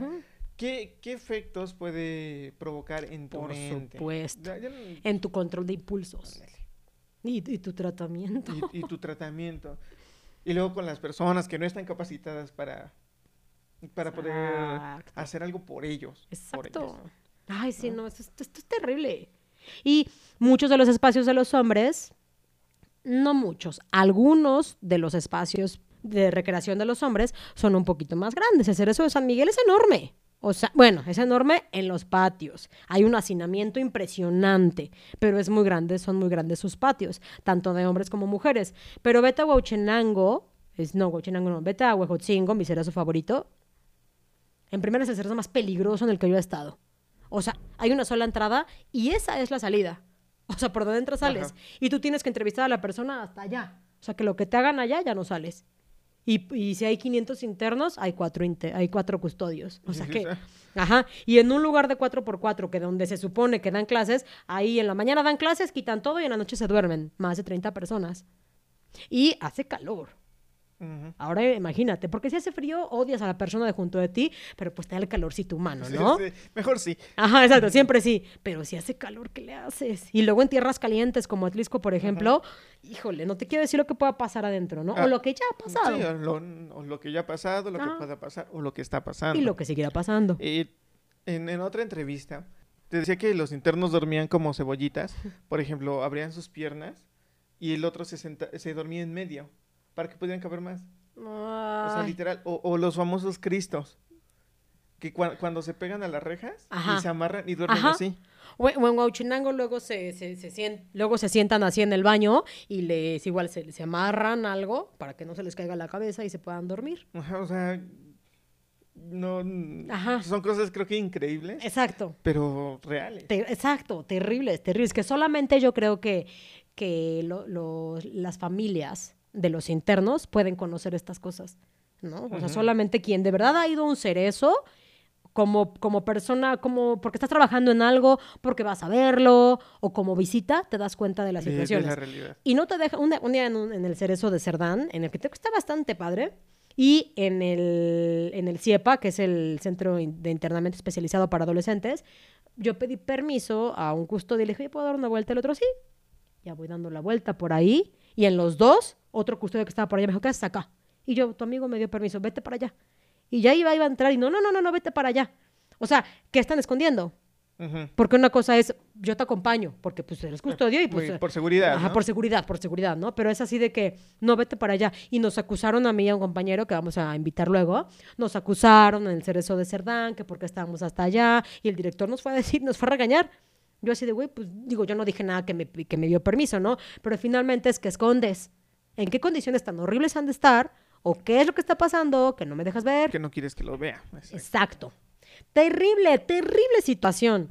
Aparte, eh, tú sabes, mira, e, el, el vivir diario, todas tus experiencias, conforme vas creciendo, te generan pues, eh, un, un tema interno, psicológico. A lo que voy es que, y ya lo has platicado, eventualmente todos necesitamos un psicólogo o un psiquiatra. El psiquiatra no es para locos, el psiquiatra es para cualquier persona. Todo el mundo lo ve como, ay, qué terrible, con el loquero y tus pastillas. Güey, no es cierto, todos lo necesitamos eventualmente. Solamente que hay muchos tabús en la sociedad de que, no, las tabletitas Sí, son para los locos y eso te genera dependencia. No es cierto. Pero bueno, ese es un tema por aparte, ¿no? Pero el punto de todo esto es que Así como comentábamos de, de los medicamentos que para la panza, que para el riñón, que para mi diabetes, también necesitas una terapia psicológica, un tratamiento psicológico y para los famosos internos psiquiátricos necesitan también medicamento, forzosamente. Y tú les preguntas, güey, ¿tienes? eh, ¿Existe? ajá, existe. ¿Hablas con tu psicóloga? Fíjate que una vez una interna de la que me encantaría platicar, no hablaré mucho de ella porque es un tema súper interesante de ella, pero yo le he dicho, oye, platicas con la psicóloga y me dice, sí, pero es que las cambian y yo no puedo platicar con una desahogarme por completo, que esté conmigo y ya que cambia el sexenio o los tres años, me la cambian y otra vez es volver a hablar. Y es lo que platicamos desde el inicio cuando tú como víctima de un delito vas y lo platicas. Es volver a revictimizarte. Ya lo platiqué, ya no quiero volver a decirlo, salvo que psicológicamente sea necesario. Pero si ya lo dije, no quiero volver a explicar toda mi travesía a otra. Y luego que me la cambian Y a otra. otra. Y Y a así sucesivamente, ¿no? ¿Ibas a comentar algo, amigo mío? Sí, que no hay seguimiento. Ah, exacto, no hay un seguimiento de tu tratamiento. Que- Sí. Y yo, yo digo de manera general, ¿no? Que a lo mejor un, un- bueno, un interno mete una queja con alguna persona y de repente, ¡bam!, desapareció. Exacto, exacto. Es que, y es que cambiaron a la señorita. Ajá. Ah, bueno, y otra cuestión que, que yo creo que vamos a... Una cuestión grave y real y sensible. Los, los niños que, que también están Nacen. En, en est- ah, bueno, los que nacen, los que están, ¿no? O sea, como internos o los hijos de las mamás. No, los hijos de las mamás. Ajá, los que nacen ahí. Ajá. Es que si tú tienes un si tú cometes un delito y tienes un hijito, no te lo meten contigo. Solo se queda tu hijo ahí, Pero si no tienes... Sí. O sea, no es- pues ahí está el DIF. Qué padre. Guiño. Guiño, guiño. Ahí está el DIF. O ahí está la prima, la nieta, la, la, la quien sea. Oh, bueno, Pero- ahora- bueno, vamos a hablar de los niños que nacen en las, en las cárceles. Otra, otra queja que yo escuchaba era que no hay médicos especializados. O sea, que con lo que tú comentaste hace un ratito, como la mayoría de la población es masculina en los cerezos, Ujú. nunca te vas a encontrar, por ejemplo, un ginecólogo Y obviamente mucho menos un, un pediatra. Porque realmente se da, hay, no, no es una cantidad muy grande, pero sí los hay, niños nacidos en, Claro, en- por supuesto. en, en las prisiones. Actualmente, y, y eso va dependiendo de la administración de cada cerezo, ya están poniendo áreas de maternidad o bien áreas por, por ejemplo, como saloncitos especiales para los niños, para que no pasen todo el día, por ejemplo, en la, en la, en la celda. ¿Por qué? Porque hay muchas repercusiones a nivel mental para, para un niño, de lo que están viviendo y lo que pueden ver. Por ejemplo, ya actualmente hay dos cerezos federales que ya pusieron un espacio destinado para los niños, literal, donde hay una trabajadora social que está en el día con ellos. ¿Por qué? Porque surge esta necesidad, porque hay muchas cuestiones a, a nivel mental que pueden surgir al desarrollarse en, en una celda, por ejemplo. Se habla de que ven violencia y posiblemente crezcan también con una hipersexualidad. Porque, Claro. Porque pues entre internos, bueno, aquí entre internas, pues no hay un lugar específico para que entre ellas tengan relaciones sexuales. O sea, imagínate a la mamá que tiene a su hijo eh, en la celda, pues obviamente el niño lo va a ver. Y Sí, pues claro. lo que en algún momento dijimos, las consecuencias, las consecuencias que va a tener para ese niño en su desarrollo Ujú. que estamos creando, ¿no? No, y aparte, eh, se ha peleado, peleado un poco también en el sentido de que hasta qué edad se queda contigo el niño, ¿no? Si no mal recuerdo, y corríjame si estoy mal, el niño se queda contigo no más de siete años. O sea, no puede estar en la cárcel más de siete años. Entonces, ya que cumple la edad, es bueno, ya vete y como, como decías hace ratito, ¿con quién se queda? Pues no Con- sé. Sí. yo- Con quien pueda, y si no, pues ahí viene el DIF. Entonces, como bien dices, ¿qué pasa con la psique de este De ese niño? Que primero, los niños desde que nacen, si tú lo pones entre cuatro rejas, yo creo que no lo ven mal, porque están, no, no, están- No conocen están- otra cosa. No conocen otra cosa, exactamente, ¿no? Entonces no pasa nada. Pero cuando sale y dice, a ver, estoy acostumbrado a estar con pura mujer y Para con empezar, ella. ajá, Ajá, para exacto. empezar. Y después ya me sacas y con alguien más, wow. Y luego ese cuando creces ya está en la cárcel y ya son amigos, la mamá y el hijo, ya se visitan y así. Y, yo creo que hay muchos, Ah, pues claro. Mm. Me ha tocado entrevistar a personas que están el papá, la mamá y el hijo. O la mamá. En Cholula, fíjate que había una, yo creo que ya salió, había una mujer con su hija por el fraude. Este, y los veías, y no ese tipo de estereotipo y tabú que tenemos de las personas que están en el cerezo, de, o sea, estas personas eran de un nivel socioeconómico no alto porque no estarían ahí, pero sí un poquito más nice. Era guapetona la mamá, guapetona la hija. El señor que los iba a visitar se ve que era su papá y estaba guapetón. O sea, no cumple con el estereotipo típico de, de los internos y las visitas. Pues ahí estaban, por el delito de fraude, y ahí estaban la mamá y la hija. En el cerezo de Cholula, o sea, bien, bien simpático, ¿no?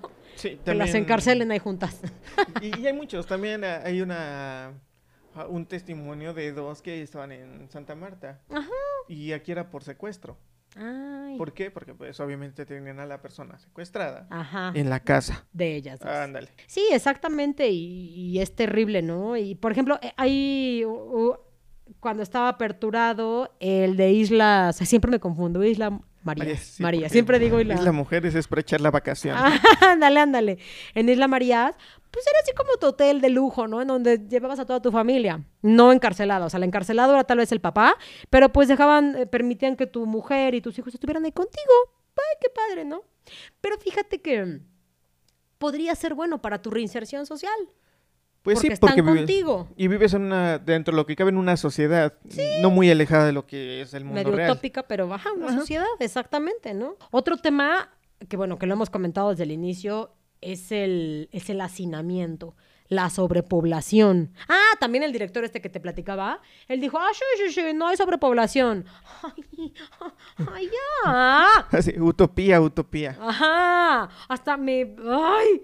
Me, güey, todo el mundo sabemos que en todos los cerezos Hay hay hacinamiento. Y, o sea, y tú vas y no hace falta que te metas a, a todas las celdas para ver toda la sobrepoblación que existe. En el de San Miguel, medio lo puedes ver porque te comento que los patios son grandes, ¿no? ¿Has ido alguna vez así como nada más de visita al, al cerezo? O, o en la escuela nunca te llevaron en la universidad al cerezo de San Miguel? No, no me tocó, pero conozco otros. O- ándale. Me imagino que conoces otros más este, municipales y más pequeños, pues. Mira, conozco el de Zagarlán y en algún momento igual fui al de Santa Marta, Catitla. Ay, ese, ese- a mí me hubieran, me encantaría ir al certamente. Al certamente. De- de- de Santa Marta. Sí, Certamente, ¿qué titla? sí. Pero, por ejemplo, el de Zacatlán es un cerezo pequeño. Es Sí. evidente el, el hacinamiento. Es evidente. A mí me tocó entrevistar a algunas personas, pero hazte cuenta que en un círculo. Imagínate que sin la mesa, pero este es un círculo, entrevistamos a ocho personas. Y éramos nosotros como cuatro o cinco personas. Entonces estábamos así de que, oye, güey, ¿tú qué opinas? O sea, si así eran las condiciones para entrevistar, ahora imagínate cómo están ellos, ¿no? y lo, y te digo que, que es algo muy, muy obvio. Que Exacto. Que sin, sin ser un estudioso de la materia, lo sabes. Eh, Te das cuenta. Sí, sí. Exactamente, exacto, exacto. Y aparte también lo ves por, por las visitas que ves afuera, ¿no? O sea, y aparte tú entras, nosotros me acuerdo que entrábamos y la misma persona que vimos al inicio, cuando fuimos ahí seguía casi casi. ¿No? O sea, y eso me lleva a otro tema súper interesante, aparte del superhacinamiento que ya lo decíamos ahorita, de que imagínate cuando hace calor. O sea, imagínate la peligrosidad en el cerezo que te repito que me encanta, que ya platicaremos de él, de, de. Huejotzingo. O sea, el hacinamiento es impresionante. En donde yo estoy acá y el interno está ahí platicándome y otro está acá, todos te están viendo.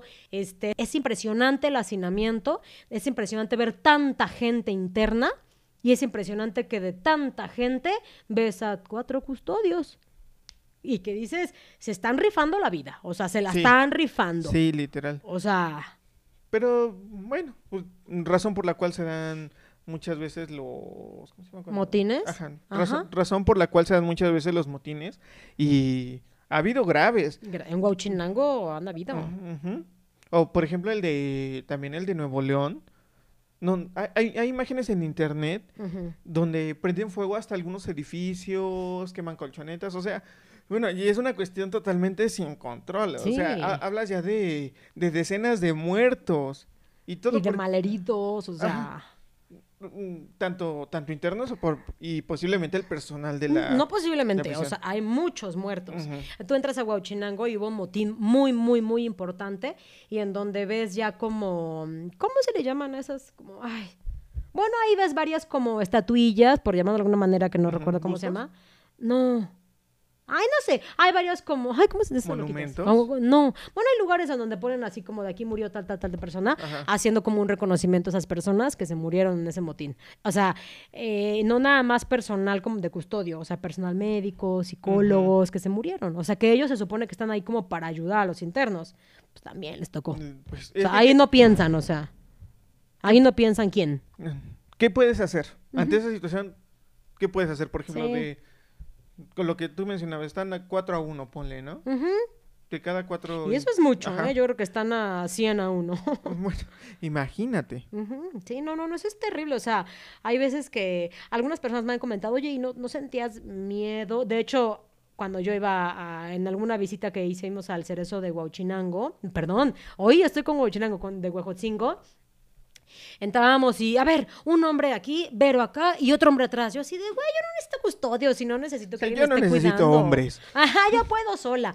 Porque también, así como en el cerezo, es mi punto personal. En el cerezo de Puebla te violan con la mirada. En el cerezo de Huejotzingo te matan con la mirada. O sea, te decapitan y todo con la mirada. Pero, así como los animales captan el miedo y ese instinto, como esa, e- ese- esa inseguridad, los internos también. O sea, te captan cuando vienes con miedo. Entonces, si tú llegas y, ay, no, no, como soy niña, apenas y no puedo, y cúbranme 20 hombres alrededor de mí, lo ven. Entonces, más tienes el. el, el, el- Provocas como que morbo, ¿no? Hacia ellos también. Ajá, ándale. Y el miedo, pues jala más, ¿no? Pues como los animales. Somos, tenemos instintos animales, ¿no? Y quien no tiene un control de impulsos, pues es un animal vil también. ¿no? Entonces, y si te ven con ese miedo, pues es un, es un león atacando a un pequeño venadito. Pero si tú llegas con el a mí no, no te tengo miedo en absoluto, pues hay Es un, un- león y un león. No puedes entrar a un cerezo con miedo. O sea, ni con ese, ay, mejor no entres. Cambia de carrera, amigo. ¿no? Estás en el lugar equivocado. Exactamente, exactamente. Y otro tema también súper interesante son, y lo que estamos platicando, son las visitas. Todo el trámite, lo que comentabas desde el inicio, todo el trámite que, que, que sufren los familiares, las parejas, los amigos, quien sea, para poder ver a sus familias. Bueno, lo, lo que tú comentabas de los de las visitas e- es, un tema. Yo creo que para las familias, obviamente la tristeza de ver a tu familiar tras las rejas, ¿no? Pero también el tedio de pasar por Ay, sí. por lo que lo de, lo de siempre. Exacto. Sí, de que vas a entrar con un custodio, te va a revisar y dice, híjole, usted no puede pasar Ujú. esto. Pero sí nos podemos arreglar para que entre. ¿no? Exacto. Y, y así, y para empezar, lo, lo que tú decías, ¿no? El tiempo que necesitas estar afuera para entrar al, al primer filtro. Exacto. Ya pasaste, ya diste tu dinero. ¿Para qué? ¿Para que entres nada más una hora? Y, y, y también, o sea, un punto importante es para que a ti, como interno, te, te- te tengas el derecho de que puedas sentar a tu familia en una mesa, tienes que pagar. Exactamente. Y a lo mejor aquí afuera 30 pesos, dices, eh, Ajá, dices, ay, antes costaba eso mi café, ¿no? ándale. Pero para un interno pagar 30 pesos y ahora a la Es semana, una buena lana. 15 días, pues, pues no. Y aparte la mayoría de esos gastos no es porque el interno trabaje. Exacto. sino que todo eso corre por el por el bolso de la familia de quien lo va Claro. de quien lo va a visitar Exacto. O sea, sí, como, o sea, literalmente estar en la cárcel es un, es un show, ¿no? O sea, y más bien visitar a un interno es un show. Y un todos gasto. los- exacto, un super gasto. Y lo, lo que también llama mucho mi atención son las famosas visitas íntimas. O sea, una visita para tener relaciones sexuales con tu pareja. Exacto. La famosa BI. Tú te imaginas, hablamos de los cerezos de Puebla, porque distan mucho de muchos de los cerezos a, a nivel nacional y a nivel federal, o sea, distan, distan completamente. Pero, por ejemplo, en varios de los cerezos de Puebla, tú te imaginarás con las películas que vemos en la tele y esas series televisivas, y ay, padrísimo, y aquí la visita y bien cachonda, pues no, no. O sea, te acoplan en el patio, hace cuenta como, como una casa de campaña bien Ajá. amateur. sí como tipo tianguis de Ah, viernes Ándale, así como tipo tianguis de viernes, te acoplan de manera súper amateur, una así, y ahí métete como puedas, y ahí te da un calambre, y ahí como le hacen, no grites porque junto de ti está otro interno, y ahí como puedas, mijo. como literal como te acomodes Como te acomodes, Sí. exactamente. Y ahí no hay que el colchoncito, o si te va bien, pues sí. No hay, no hay la Depen- depende cuánto pagues Ah, Exactamente, tú lo has dicho, depende Ujú. cuánto pagues y, o sea, no hay una intimidad bonita, adecuada, o sea, no, ahí es así como de sexo carnal, de lo más grotesco, no por el sexo, sino por las condiciones en las cuales tienes sexo, Pues que no. también tienes derecho a tener sexo, ¿no? pues sí pero pues no hay privacidad Exacto, no, no hay esa privacidad. o sea, literal tú No hay condiciones higiénicas, no creas que, oh, y luego te bañas, por favor, y luego cumples con los requisitos mínimos de salud y que, no, o sea, no hay condiciones higiénicas adecuadas ni para el hombre, que generalmente es a quien le van a visitar con esta visita íntima.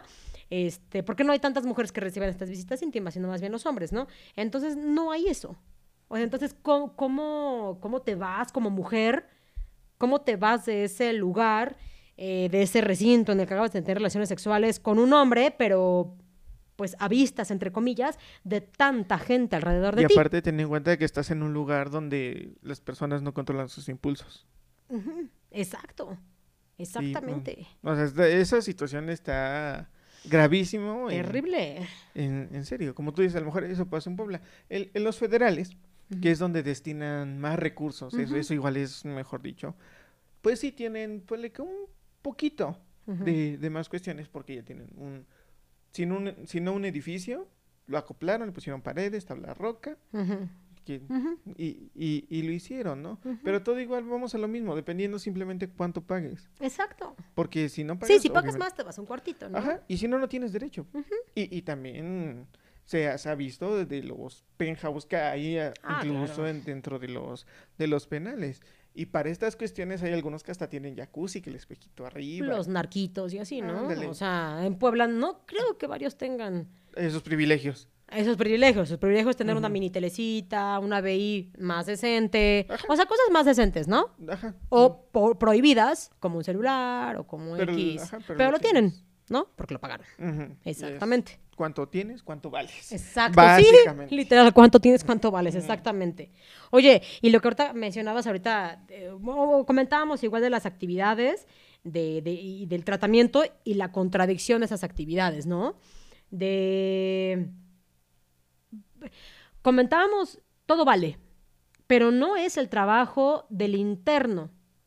En, hoy estoy muy aferrada con el, con el cerezo de Huauchinango, pero es cierto, no sé por qué tengo en la cabeza mucho este cerezo, pero ahí... Te, pagaron, ar- te está patrocinando el cerezo de Gauchinango. me está patrocinando el cerezo de Huauchinango. Ahí armaban balones y les cobraban, no recuerdo bien, por cada armada de un balón eran como cinco pesitos. En el cerezo, ah, no me acuerdo qué cerezo, aparte del de Puebla, esa ropita que tú ves en Walmart, esos jeans, esas camisas, la, la confección de esta ropa, el coser esta ropa, eso lo hacen en, el cere- en muchos de los cerezos. Esa ropa que luego tú dices. "Ay, me la compraré, pues ellos fueron los que lo hicieron. Y no creas que si tú pagas X cantidad de dinero superior a los 200, 300, 400 pesos, no, ahí les pagan pues como 5 pesitos, 10 pesitos. Sí, incluso ahorita está mucho en boga la, la confección de cubrebocas. Por Ajá. ejemplo, en- me parece, si no me equivoco, en el, en el de Ciudad Victoria, Tamaulipas. Tamaulipas, o en Coahuila, bueno, en algún cerezo del, del norte, Ok. ahorita están como que enfocando en eso y está en Pero ya está bien, ¿no? Siempre si ellos se llevaran la cantidad correspondiente al trabajo que están haciendo, que sea lo proporcional. Pero no lo creo. Yo escuchaba que más o menos ganan bien Ujú. entre 600 pesos a la semana. Ah, bueno, bueno, para, para estar ahí adentro y para lo, lo que gastan. Baja, pero pues, pues, lo, lo que platicábamos, ¿cuánto te cuesta hasta incluso ir al baño? Ujú, exactamente. O sea, 1200 pesos a la quincena no es, Sí, no, no es nada. sí, Bueno, y- exacto. Y lo que tiene de, de rescatable esta situación, que, Ujú. que también se ha visto ya mucho, es el arte. El Ah, que arte- hay muchos artesanos, ah, no, claro. Hay artesanos, hay pintores. Hay una empresa en, en México re- reciente como, bueno, no tan reciente como tres años, que se dedica a la subasta de pinturas sobre, de, de- eh, específicamente de internos. Y la verdad sí, sí les va muy bien. Aparentemente se llevan lo que ganan, ¿no? Quisiera pin- saber qué tan real es lo que se llevan. Porque por lo que yo llegué a, ver es que cada pintura de ellos vale mínimo, ponle que 10 mil pesos. Ojalá de verdad les den a ellos lo que le corresponda, ¿no? Por su derecho de autor y todo el tema. Sí, porque, y son pinturas que dices, la verdad, sí, sí, que merecerían el... in- incluso ha habido hasta exposiciones de sus... De De, sus su obras. arte, de su arte, literal. Pues está bien, ¿no? Como Fíjate que en- Puebla también ha- había un- hay un interno que en la moneda de 10 pesos te hacía lo que tú quisieras. Yo quedé de ir a algunos, o sea, quedé que ese interno iba a ser una monedita con mi nombre, pero ya no sé por qué ya nunca pude recibirla, ni se la pedí, y pues ya nada, ¿no? Aparte muchos de los, de los de mis compañeros con los que íbamos a entrevistar y así, una vez un señor llegó y dijo, oigan, les voy a regalar, hacía servilleteros, ¿no? Y nos los regalaba. Pues bueno, un- creo que fue la psicóloga, no, no le acepté nada. Obviamente lo- todos le queríamos dar como, no como el pago, sino como que te un apoyo, para que no se viera como una transacción propiamente, ¿no? De que me lo regalas, pero déjame apoyarte con algo, ¿no? Pues bueno, se puso toda heavy y dijo, no puedes aceptar absolutamente nada. Me hizo mucho pensar, ¿no? O sea, qué tan bueno y qué tan malo se puede, se puede ver que aceptemos algún tipo de, de- de- de obsequios por parte de ellos, ¿no? Y eran cosas muy bonitas, ¿no? Luego muchas cosas que tú ves ahí en la calle de servilleteros, de como cuadritos, de tortilleros, pues son muchas de las cosas que hacen los internos. Estropajos para lavar Ajá. trastes Ajá. también son de internos. Exacto. O cosas de madera que la verdad están muy bonitas, o sea, o muchos cuadros y así, la verdad están muy padres, entonces yo creo que vale mucho la pena, ¿no? Lo malo es que todo este trabajo o todo este dinero que ellos ganan por- en sus, porque tú sabes que hay tienditas Ajá. Adentro, ¿no? Que las papitas, que los comedorcitos pequeños y así, pues no creas que eh, esas, eh, esa, ese producto, eh, ay, rayos, no crees que toda esa comida con la que hacen sus, sus cosas y sus ventas se les va a hacer eso. O sea, no, son ellos y no crees que todo ese dinero es como que para su bolso, para sus familiares. Tal vez si ganan bien, muy poquito de ese dinero va para su familia, pero la mayoría, como lo hemos estado viendo, pues va para los custodios y para el director. Para el señor director. Para la vida en prisión. Exacto, para tu vida en prisión. O para sobrevivir, a lo mejor. ¿no? Exactamente, para sobrevivir. Ahí no se vive, Sí, ahí se sobrevive o se supervive, no sé cómo. ¿Captas? O sea, es terrible. Eh, fíjate que hay un tema súper interesante. Tú sabes que no están permitidas muchas, eh, muchas cosas adentro, ¿no? Eh, y si tú haces o violentas la, la- la normatividad interna, te haces merecedor a lo que se denomina un correctivo disciplinario. Si te haces un tatuaje, no es, no es el hecho de que te lo hagas, es el hecho de que estás restringiendo la normatividad interna. Te haces acreedor a un correctivo disciplinario. Si, si golpeas a alguien, correctivo disciplinario. Y así, con todas las, la- las, las nor- que violentas la normatividad interna, te haces acreedor a correctivos disciplinarios. Entonces, fíjate que llamó mucho mi atención, particularmente un interno en San Miguel, que él se intentó suicidar, no en una ocasión, me parece que fueron dos o tres veces. Para mí es muy triste esta situación. O sea, para mí que un interno se intente suicidar es sumamente triste. Y lo que yo haría como persona, como humana que soy, es, pues te apoyo con lo que pueda, con lo que mis recursos me den para apoyarte. Mínimo, siéntate y platiquemos. Entonces, yo, yo, yo como, como humana, eh, siéntate y si quieres llora y, ya, ¿no? Y solamente estoy ahí como contigo. Pero a este interno en particular que te digo, por sus intentos de suicidio, lejos de apoyarlo, fueron correctivos disciplinarios. Y no nada más un correctivo disciplinario, digo, son, son físicos, es un papelito, ten tu correctivo. No.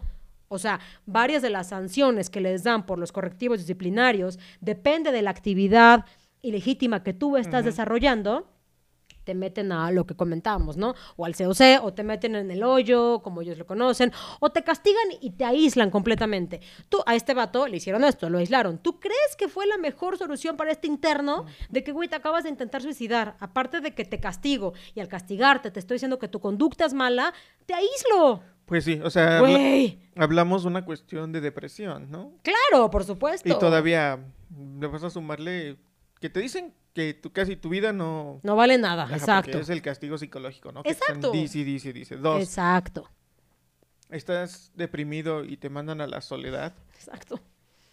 Ahí es donde yo digo, es feo el- este tema y ojalá algún día lo abordemos con mayor amplitud, pero a mí me gustaría que muchos que intentan suicidarse en la cárcel lo consiguieran. Este individuo, ¿cuántas veces no lo había hecho? Y en esta soledad y en todos estos temas que él está viviendo, ojalá de verdad lo consiguiera. La verdad, con, con tanta soledad no veo salida a este dolor que él está sintiendo. Porque muchos pasan la cárcel como algo, "Ah, pues X, ya tengo mis compitas, hacemos extorsiones, viene mi familia, tengo mis BI, pero hay gente que no. Pues yo digo que cada quien lo vive de manera diferente, ¿no? Porque Sí. también en una entrevista a una interna parecía que ella se había, había volcado su vida, literal, solamente ella, porque ya no, ya nadie la visitaba. Y trabajaba. Ella tra- trabajaba precisamente confeccionando cubrebocas. Y mencionaba que solamente lo que ganaba era para ella. Literal. Era para su vida en, en prisión. Y ella lo menciona. dice, "Ha- hay muchas personas que literal trabajan para mandar dinero a sus familias que están afuera, pero yo no. Y a ella y ya. vida". Ujú, Dice, para mis gastos diarios. Y literal así lo decía. Y a lo mejor una coca a la semana. O una sabrita. Sí. Porque incluso veía en los penales de mujeres que hasta venden tintes. Oye, una tiene que mantenerse fashion incluso en la cárcel. Siempre diva, nunca en diva. Obviamente. Exacto. Y, y- y fíjate que otro tema súper interesante también es todos los delitos que se cometen intramuros. No solamente el de que te pongas tatuajes, que, que consumas drogas, sino también estas riñas con los internos y algo que llama mucho mi atención y merece mucho la pena hablar de este punto son los homicidios y más que los homicidios, las violaciones, o sea, los abusos sexuales que se cometen en la cárcel. Han habido muchas publicaciones en varios periódicos en Puebla, en donde en el, en el Cerezo de San Miguel, aquí en Puebla, han habido muchas, muchas violaciones sexuales entre internos y no pasa nada. No, eso es un delito, o sea, eso es un delito. Sí, si tú ¿no? decides tener como compañero sexual a, a- tu interno de junto, X, es tu vida. O sea, muy tu pex. Pero si tú no estás consensuando esta actividad sexual, es una violación. ¿No? Entonces, y no creas que nada más es eh, con el miembro de- del individuo. Hay veces que es equiparado, es decir, Mm, con, con objetos. Ajá, Sí, con ob- sí. Y por objetos pueden ser dedos, pueden ser este, palos de escobas o con cualquier tipo de objetos. Que se escucha triste, cruel y, y asqueroso, pero pasa. Pero lo es. Exacto, y lo y pasa. Y aparte lo, lo que tú decías, probablemente esto surja de, de alguna represalia, ¿no? De alguna actividad que tú hayas tenido. Y ese es tu castigo. Exactamente. O sea, porque bien platicábamos de los derechos humanos que hay que Ajá. fomentar y tonterías y media. Porque ha- han habido también casos incluso publicados en, en- en diarios oficiales, o sea, en diarios este, periódicos, pues, este, en donde incluso internos hacen una queja, una demanda hacia Comisión de los Derechos Humanos. Entonces, Comisión de los Derechos Humanos llega al cerezo y le dice al director, oye, director, esta personita, tache, Ajá. debería ser este, de manera anónima. Anónima. Exacto. Llegan y dicen, este interno me está diciendo que usted como director, que tal y tal custodio y que tal y tal interno están haciendo cosas malas. Mm. Entonces el director, oh, ¿en serio? Oh, no se preocupe, haremos algo. No, no se preocupe. O sea, entonces el, el el director le dice, oh, sí, no se preocupe, vamos a, a poner manos en el asunto. Y ya sé que se va el de derechos humanos muy orgulloso de su trabajo. Y ahora sí, papá, ahora sí lo que te truje, chencho. Ya vienen las represalias y todos los malos tratos que te puedas imaginar, los peores para ese interno. Sí, porque no solamente los delitos se cometen entre, Ah, entre claro. internos. Más se cometen ajá, de los custodios a los internos. a los internos, las mega madrizas que le dan a los internos, pero, pero mega, ¿eh? Señores, señoras madrizas que hasta incluso se han muerto los Ajá. internos, pero es así de, ay, se murió, es que se peleó riña y no sabemos quién lo mató. Y luego, obviamente, no quieren, sí tienen, pero no quieren gastar el dinero en hospitales y es, pues ahí se muere, Pues sí. ahí está. Hay un área, no me acuerdo si era la L, creo que sí es el área L, que no me acuerdo, en San Miguel, Puebla, en donde están los peligrosos de los peligrosos de los peligrosos. Entonces, pues a veces es, ah, pues ahí te aviento. Ajá. Y a ver cómo le haces, ¿no? A ver, qué- a ver qué. Porque no todos los internos, aunque cometen un delito, no todos son tan aventados para hacer otro tipo, otro tipo de cosas. A veces a través del alcohol o de las drogas es como se dieron la voluntad, exacto, como se atrevieron. Pero pues en sus cinco sentidos, pues no se atreven a hacer otras cosas. Y aparte no, no solamente es eso, porque también ves que en los cerezos hay- está la división de los enfermos, ya sea de tuberculosis o de VIH. Exacto. ¿Te portaste mal? Pues también. Ahí te va. Ahí, ahí te va un alguien más. Exacto, o sea, es terrible. La, la violación de los derechos humanos es terrible en los, en, en- en los cerezos. Vamos a hablar de Puebla, ¿no? Es, es terrible, o sea, como los malos tratos que tienen los negros con los... Ah, porque me ha tocado ver eh, justamente en este cerezo, en el de Huejotzingo, que es sumamente peligroso, en donde el interno me dice, ya sabes, ¿no? Una plática, como que entre que me ve y le digo, oye, platicando de los, inter- los custodios y el otro, sí, es que los negros, y como que se me acerca como que viendo, ¿no? Como que muy a la expectativa de que quién me ve. Y le digo, puedes decírmelo, o sea, hay confianza. Conmigo había confianza. O sea, con la psicóloga que te platico, con otras personas con las que yo iba, no había confianza, lo iban a decir. Pero el interno, ¿cómo sabe que en mí puede confiar? Si va a decir, es una servidora pública más, me vale, ¿no? O sea, no le voy a decir a ella, ¿cómo sé que en ella puedo confiar, no? Pero bueno, confió y Lo me dijo hacía. eso, ¿no? Exacto, lo hizo, confió y me dijo que los negros son lo- lo- los malos, o sea, los malos realmente, los que re- de, de los que reciben los malos tratos, de los que tienen que pagar, de los que incluso ellos también los violan y no nada más con sus miembros, sino que, ¿cómo se llaman esos, este, con los que La- golpean? Este, mm, El nombre correcto es PR24, pero con su PR24. o colo- coloquialmente macana. Ah, con la macana, con su PR4. Ay, lo dije mal, ¿viste? PR24. con su macana. Con su a macana. macanazos. Ajá. Y no creo que sea un golpe. Es un golpe contundente, muy eh, letal incluso. Aparte, saben cómo golpear. Sí, claro. O sea, porque es así. No te dejo tantas marcas en la cara y sé dónde te puedo golpear, que igual y te dejo un pequeño moretoncito. Pero lo que coloquialmente conocemos como un estallamiento de vísceras. Y por Ándale. consiguiente te mueres. ¿Y Fí- qué dicen? Se cayó. Fíjate que alguna vez escuchaba que que los, en- lo- haz de cuenta que los ponían contra la pared, ¿no? Y los enrollaban, les enrollaban una, una toalla Ajá, ajá. acá, y, pero los agarraban a naranjazos. Oh, para que no se vieran todos los Ándale. hematomas. Y yo creo que la verdad, eso de las naranjas era más diversión de los, de los custodios. Ay, qué divertido. no quita eso. Sí, o, o que luego con alfileres en, en- en- entre la uña y la Ay, piel por Dios, no. se, se los metían así. Ay, qué tortura tan más Sí. asquerosa. O sea, como un pequeño alfiler te puede causar Y, tanto dolor. y pues no te deja una marca por lo menos visible, no la vas a poder ver. Claro, porque pueden decir es que rascaste la tierra y te lastimaste, ¿no? Ándale. No, terrible, terrible. Y eso también lo que me hace llegar al tema, este, igual con las represalias de los famosos sapos, ¿no? O sea, que Ajá. son los que eh, los que delatan, ¿no? Delatan tanto tu vida de que me tratan mal en la cárcel como que delatan lo que pasó entre ellos, ¿no? Entonces, si eres sapo, olvídate de tu vida, olvídate. Violaciones físicas, sexuales, múltiples psicológicas. Y, por ejemplo, también hay muchísimas pandillas intramuros, ¿no? Miles y millones de pandillas, ¿no? No nada más la- las conocidas afuera de la cárcel, sino desde adentro. Los que hacen las extorsiones y los que cometen múltiples delitos adentro. Y los que controlan también grupitos, tal vez más, eh, entrecomillado, pequeños, de drogas. No adentro del cerezo, sino también un narcomenudeo externo. Fíjate que también estaba escuchando el otro día, hablando que dices de, de cuestiones externas, en el penal de Barrientos, piden permiso, lo, eh, escucha, piden permiso a los internos para salir a asaltar a las, a- en las calles aledañas al penal. Y- ima- ima- imagínate, yo la- me lo imaginé de esta manera. De repente llega un interno y le dice, oye, eh, ese chalecito era como el que trajo mi mamá hace un ratito. So- ¿Le tocó? Le to- le O sea, sorry. O sea, los dejan salir a asaltar literal. Oh my gosh, no, no, no, no, no. Terrible, terrible.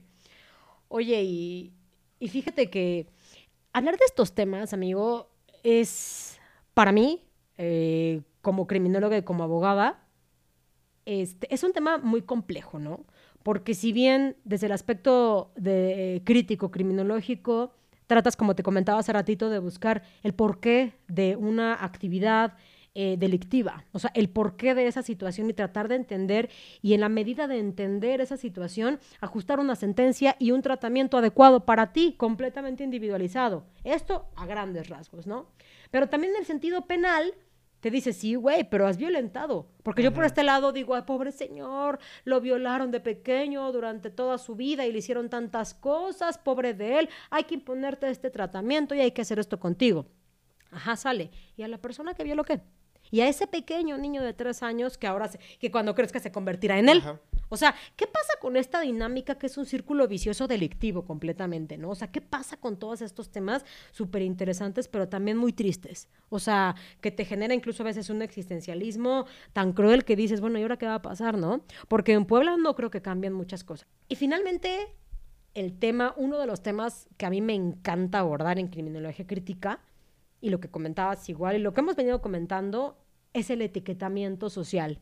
En su nombre en inglés, el labeling approach, originalmente. Este etiquetamiento social en donde se categoriza a la persona, se le cosifica por el delito que ha cometido. Es decir, cometiste robo, eres un ratero. Cometiste homicidio, eres un este, Homicida. a- homicida, O asesino. asesino. Ajá. Eso me recuerda al chavo, no sé por qué. Porque no es que le- cuando Ratero. Ah, ándale. Cuando lo acusan dice, ratero. Ratero. Ajá, exacto, exacto. Este, si eres un, eh, si cometiste el delito de violación, violador, y así con todos los delitos. Cometiste fraude, defraudador, y así con todos y cada uno de los delitos existentes.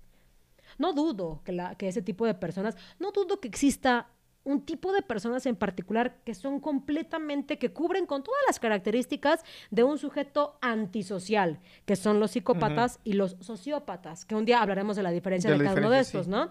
Que sin duda ellos no merecen estar afuera de, de la cárcel, no merecen estar en sociedad. No es que no merezcan, no pueden Exactamente, yo estar creo que esa es la palabra sociedad. correcta. Exactamente. No pueden estar. Exactamente. afuera. Entonces no pueden. Pero, ¿qué pasa con un sujeto cuyas condiciones económicas no le permiten? O físicas incluso. Hay, hay gente que cumple con características físicas que, güey, no es su culpa. O sea, perdón por nacer así. Y va y pide trabajo y no se lo dan por esas características físicas. Pues se ven la necesidad orillada socialmente a cometer un delito y lo meten a la cárcel. Y cuando sale de prisión, tú crees que sale, wow, por fin sale. No, sale y hace cuenta que como Charles Manson se tatuó su... Esvástica. Exacto. Pues hace cuenta que es como ese interno se tatúa así de soy un ratero de aquí hasta que me muera. Porque tú sabes que la carta de antecedentes no penales te lo dice. Si tú ya te olvidaste de esas, cállate, estúpido. Acá está tu carta de antecedentes no penales. Y sigue siendo un ratero ante la sociedad. Sigue siendo un ratero, exactamente. O violador. Digo, en tu carta de antecedentes no penales no dice el delito que cometiste, pero güey, tienes una carta de antecedentes no penales. O sea, vale para tres cosas que X, ya saliste, pero güey, no dejas de salir. Seguirás y estarás etiquetado de por vida. Porque cuando vas a buscar un trabajo, ya quieres, o sea, de verdad, necesitas buscar un trabajo, quieres ya mantenerte con una vida agradable, una vida buena, una vida normal, te piden tu cartita, la Y, tienes. y ahí vas a salir. Exacto, y vuelves a cometer un delito y vuelves a, a reintegrarte a la cárcel otra vez, amigo. Y por ejemplo, lo de la carta de antecedentes no penales, ponle que aquí en la capital, y es por los trabajos. Pero si vamos a lugares donde son más pequeños, no necesitas la carta de antecedentes no penales para que la misma sociedad te diga, tú no sirves para estar entre nosotros Ah, porque claro. ya te acusaron de violador, ratero o... si no es que homicida". cuando salgas ya te lincharon Ándale. y ya, pues ya valió tu vida porque ya te mataron. sí. Y ya, y ahí termina tu vida. Ajá. Exacto. es- yo creo que es una situación, volvemos al... Yo creo que el tema principal, uno de los temas principales de esta plática fue que también como sociedad tenemos que tener una visión diferente de la reinserción, reinserción Social. social. reinserción A ver, social. otra vez. Yo creo que como sociedad tenemos que tener una visión diferente de la reinserción social. No, no, no etiquetar a una persona. Exacto. Porque muchas veces, como tú, lo, tú, tú bien lo mencionabas, no sabemos el contexto de cómo en realidad pasaron las cosas. Exacto, exactamente, ese es el punto. Y se me hace atroz porque posiblemente te, te hagas un, te, un daño a ti mismo como sociedad el hecho de tachar a una persona. Que a lo mejor, por estar, en- como tú dices, a lo mejor por estar en un mal lugar y en, en- en un lugar equivocado, ya no le des la oportunidad de una integración completa Claro. a la sociedad y, te, y, y seamos honestos. Muchas veces vemos la manera fácil de conseguir las cosas. De no me dan trabajo y necesito Robo. comer. Ajá. o- Pero no porque quiera, es porque... ¿Ahora qué hago? ¿No me dan trabajo en nada? ajá, ¿Y ¿qué por qué? hago? Porque ya me tacharon de ratero. Claro, aquí tengo mi etiquetita, ratero. Y muchas personas te van a decir, "Por- eh, ¿y para qué robó? Si hay muchas maneras diferentes, pudo haber buscado trabajo. Dime cuál. Dices, lo busqué, lo busqué y la misma sociedad no me lo dio. Exacto. Pero ahí está la señora de, ay, mételos a la cárcel, gente. Son la lacra de la sociedad. Que buscan trabajo. Dale trabajo, dejar Ajá. dinero, de lo que sea. Y vamos a ser específicos, vamos a hablar de, de personas que robaron literal por necesidad, el famo- lo que dijimos hace ratito, el, el, el robo famélico. Si, si tú como ex convicto tienes la necesidad económica porque uno de tus hijos se encuentra en el hospital, yo creo que por naturaleza humana vas a ver la manera de conseguirlo. Por o de supuesto. Ujú. ¿Y, y qué pasó? Como no te dieron trabajo y ahora porque te robaste lo que tú quieras, un... eh, si no te dieron trabajo y por la necesidad que tenía tu hijo te robaste algún medicamento que él necesitara, ¿vas a volver a, a la cárcel?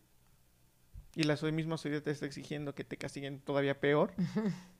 ¿Qué haces? O sea, realmente en qué sociedad estamos viviendo, Exacto. por lo menos en esta materia, ¿no? En, ma- en- en la cuestión de Penal. justicia, Terrible. justicia penal. Sí, no, realmente tenemos un sistema penitenciario que, que muy con muchos huecos, ¿no? O sea, con, muchas áreas de oportunidad, muchas críticas que hacerle y muchas áreas que, que realmente podrían mejorar.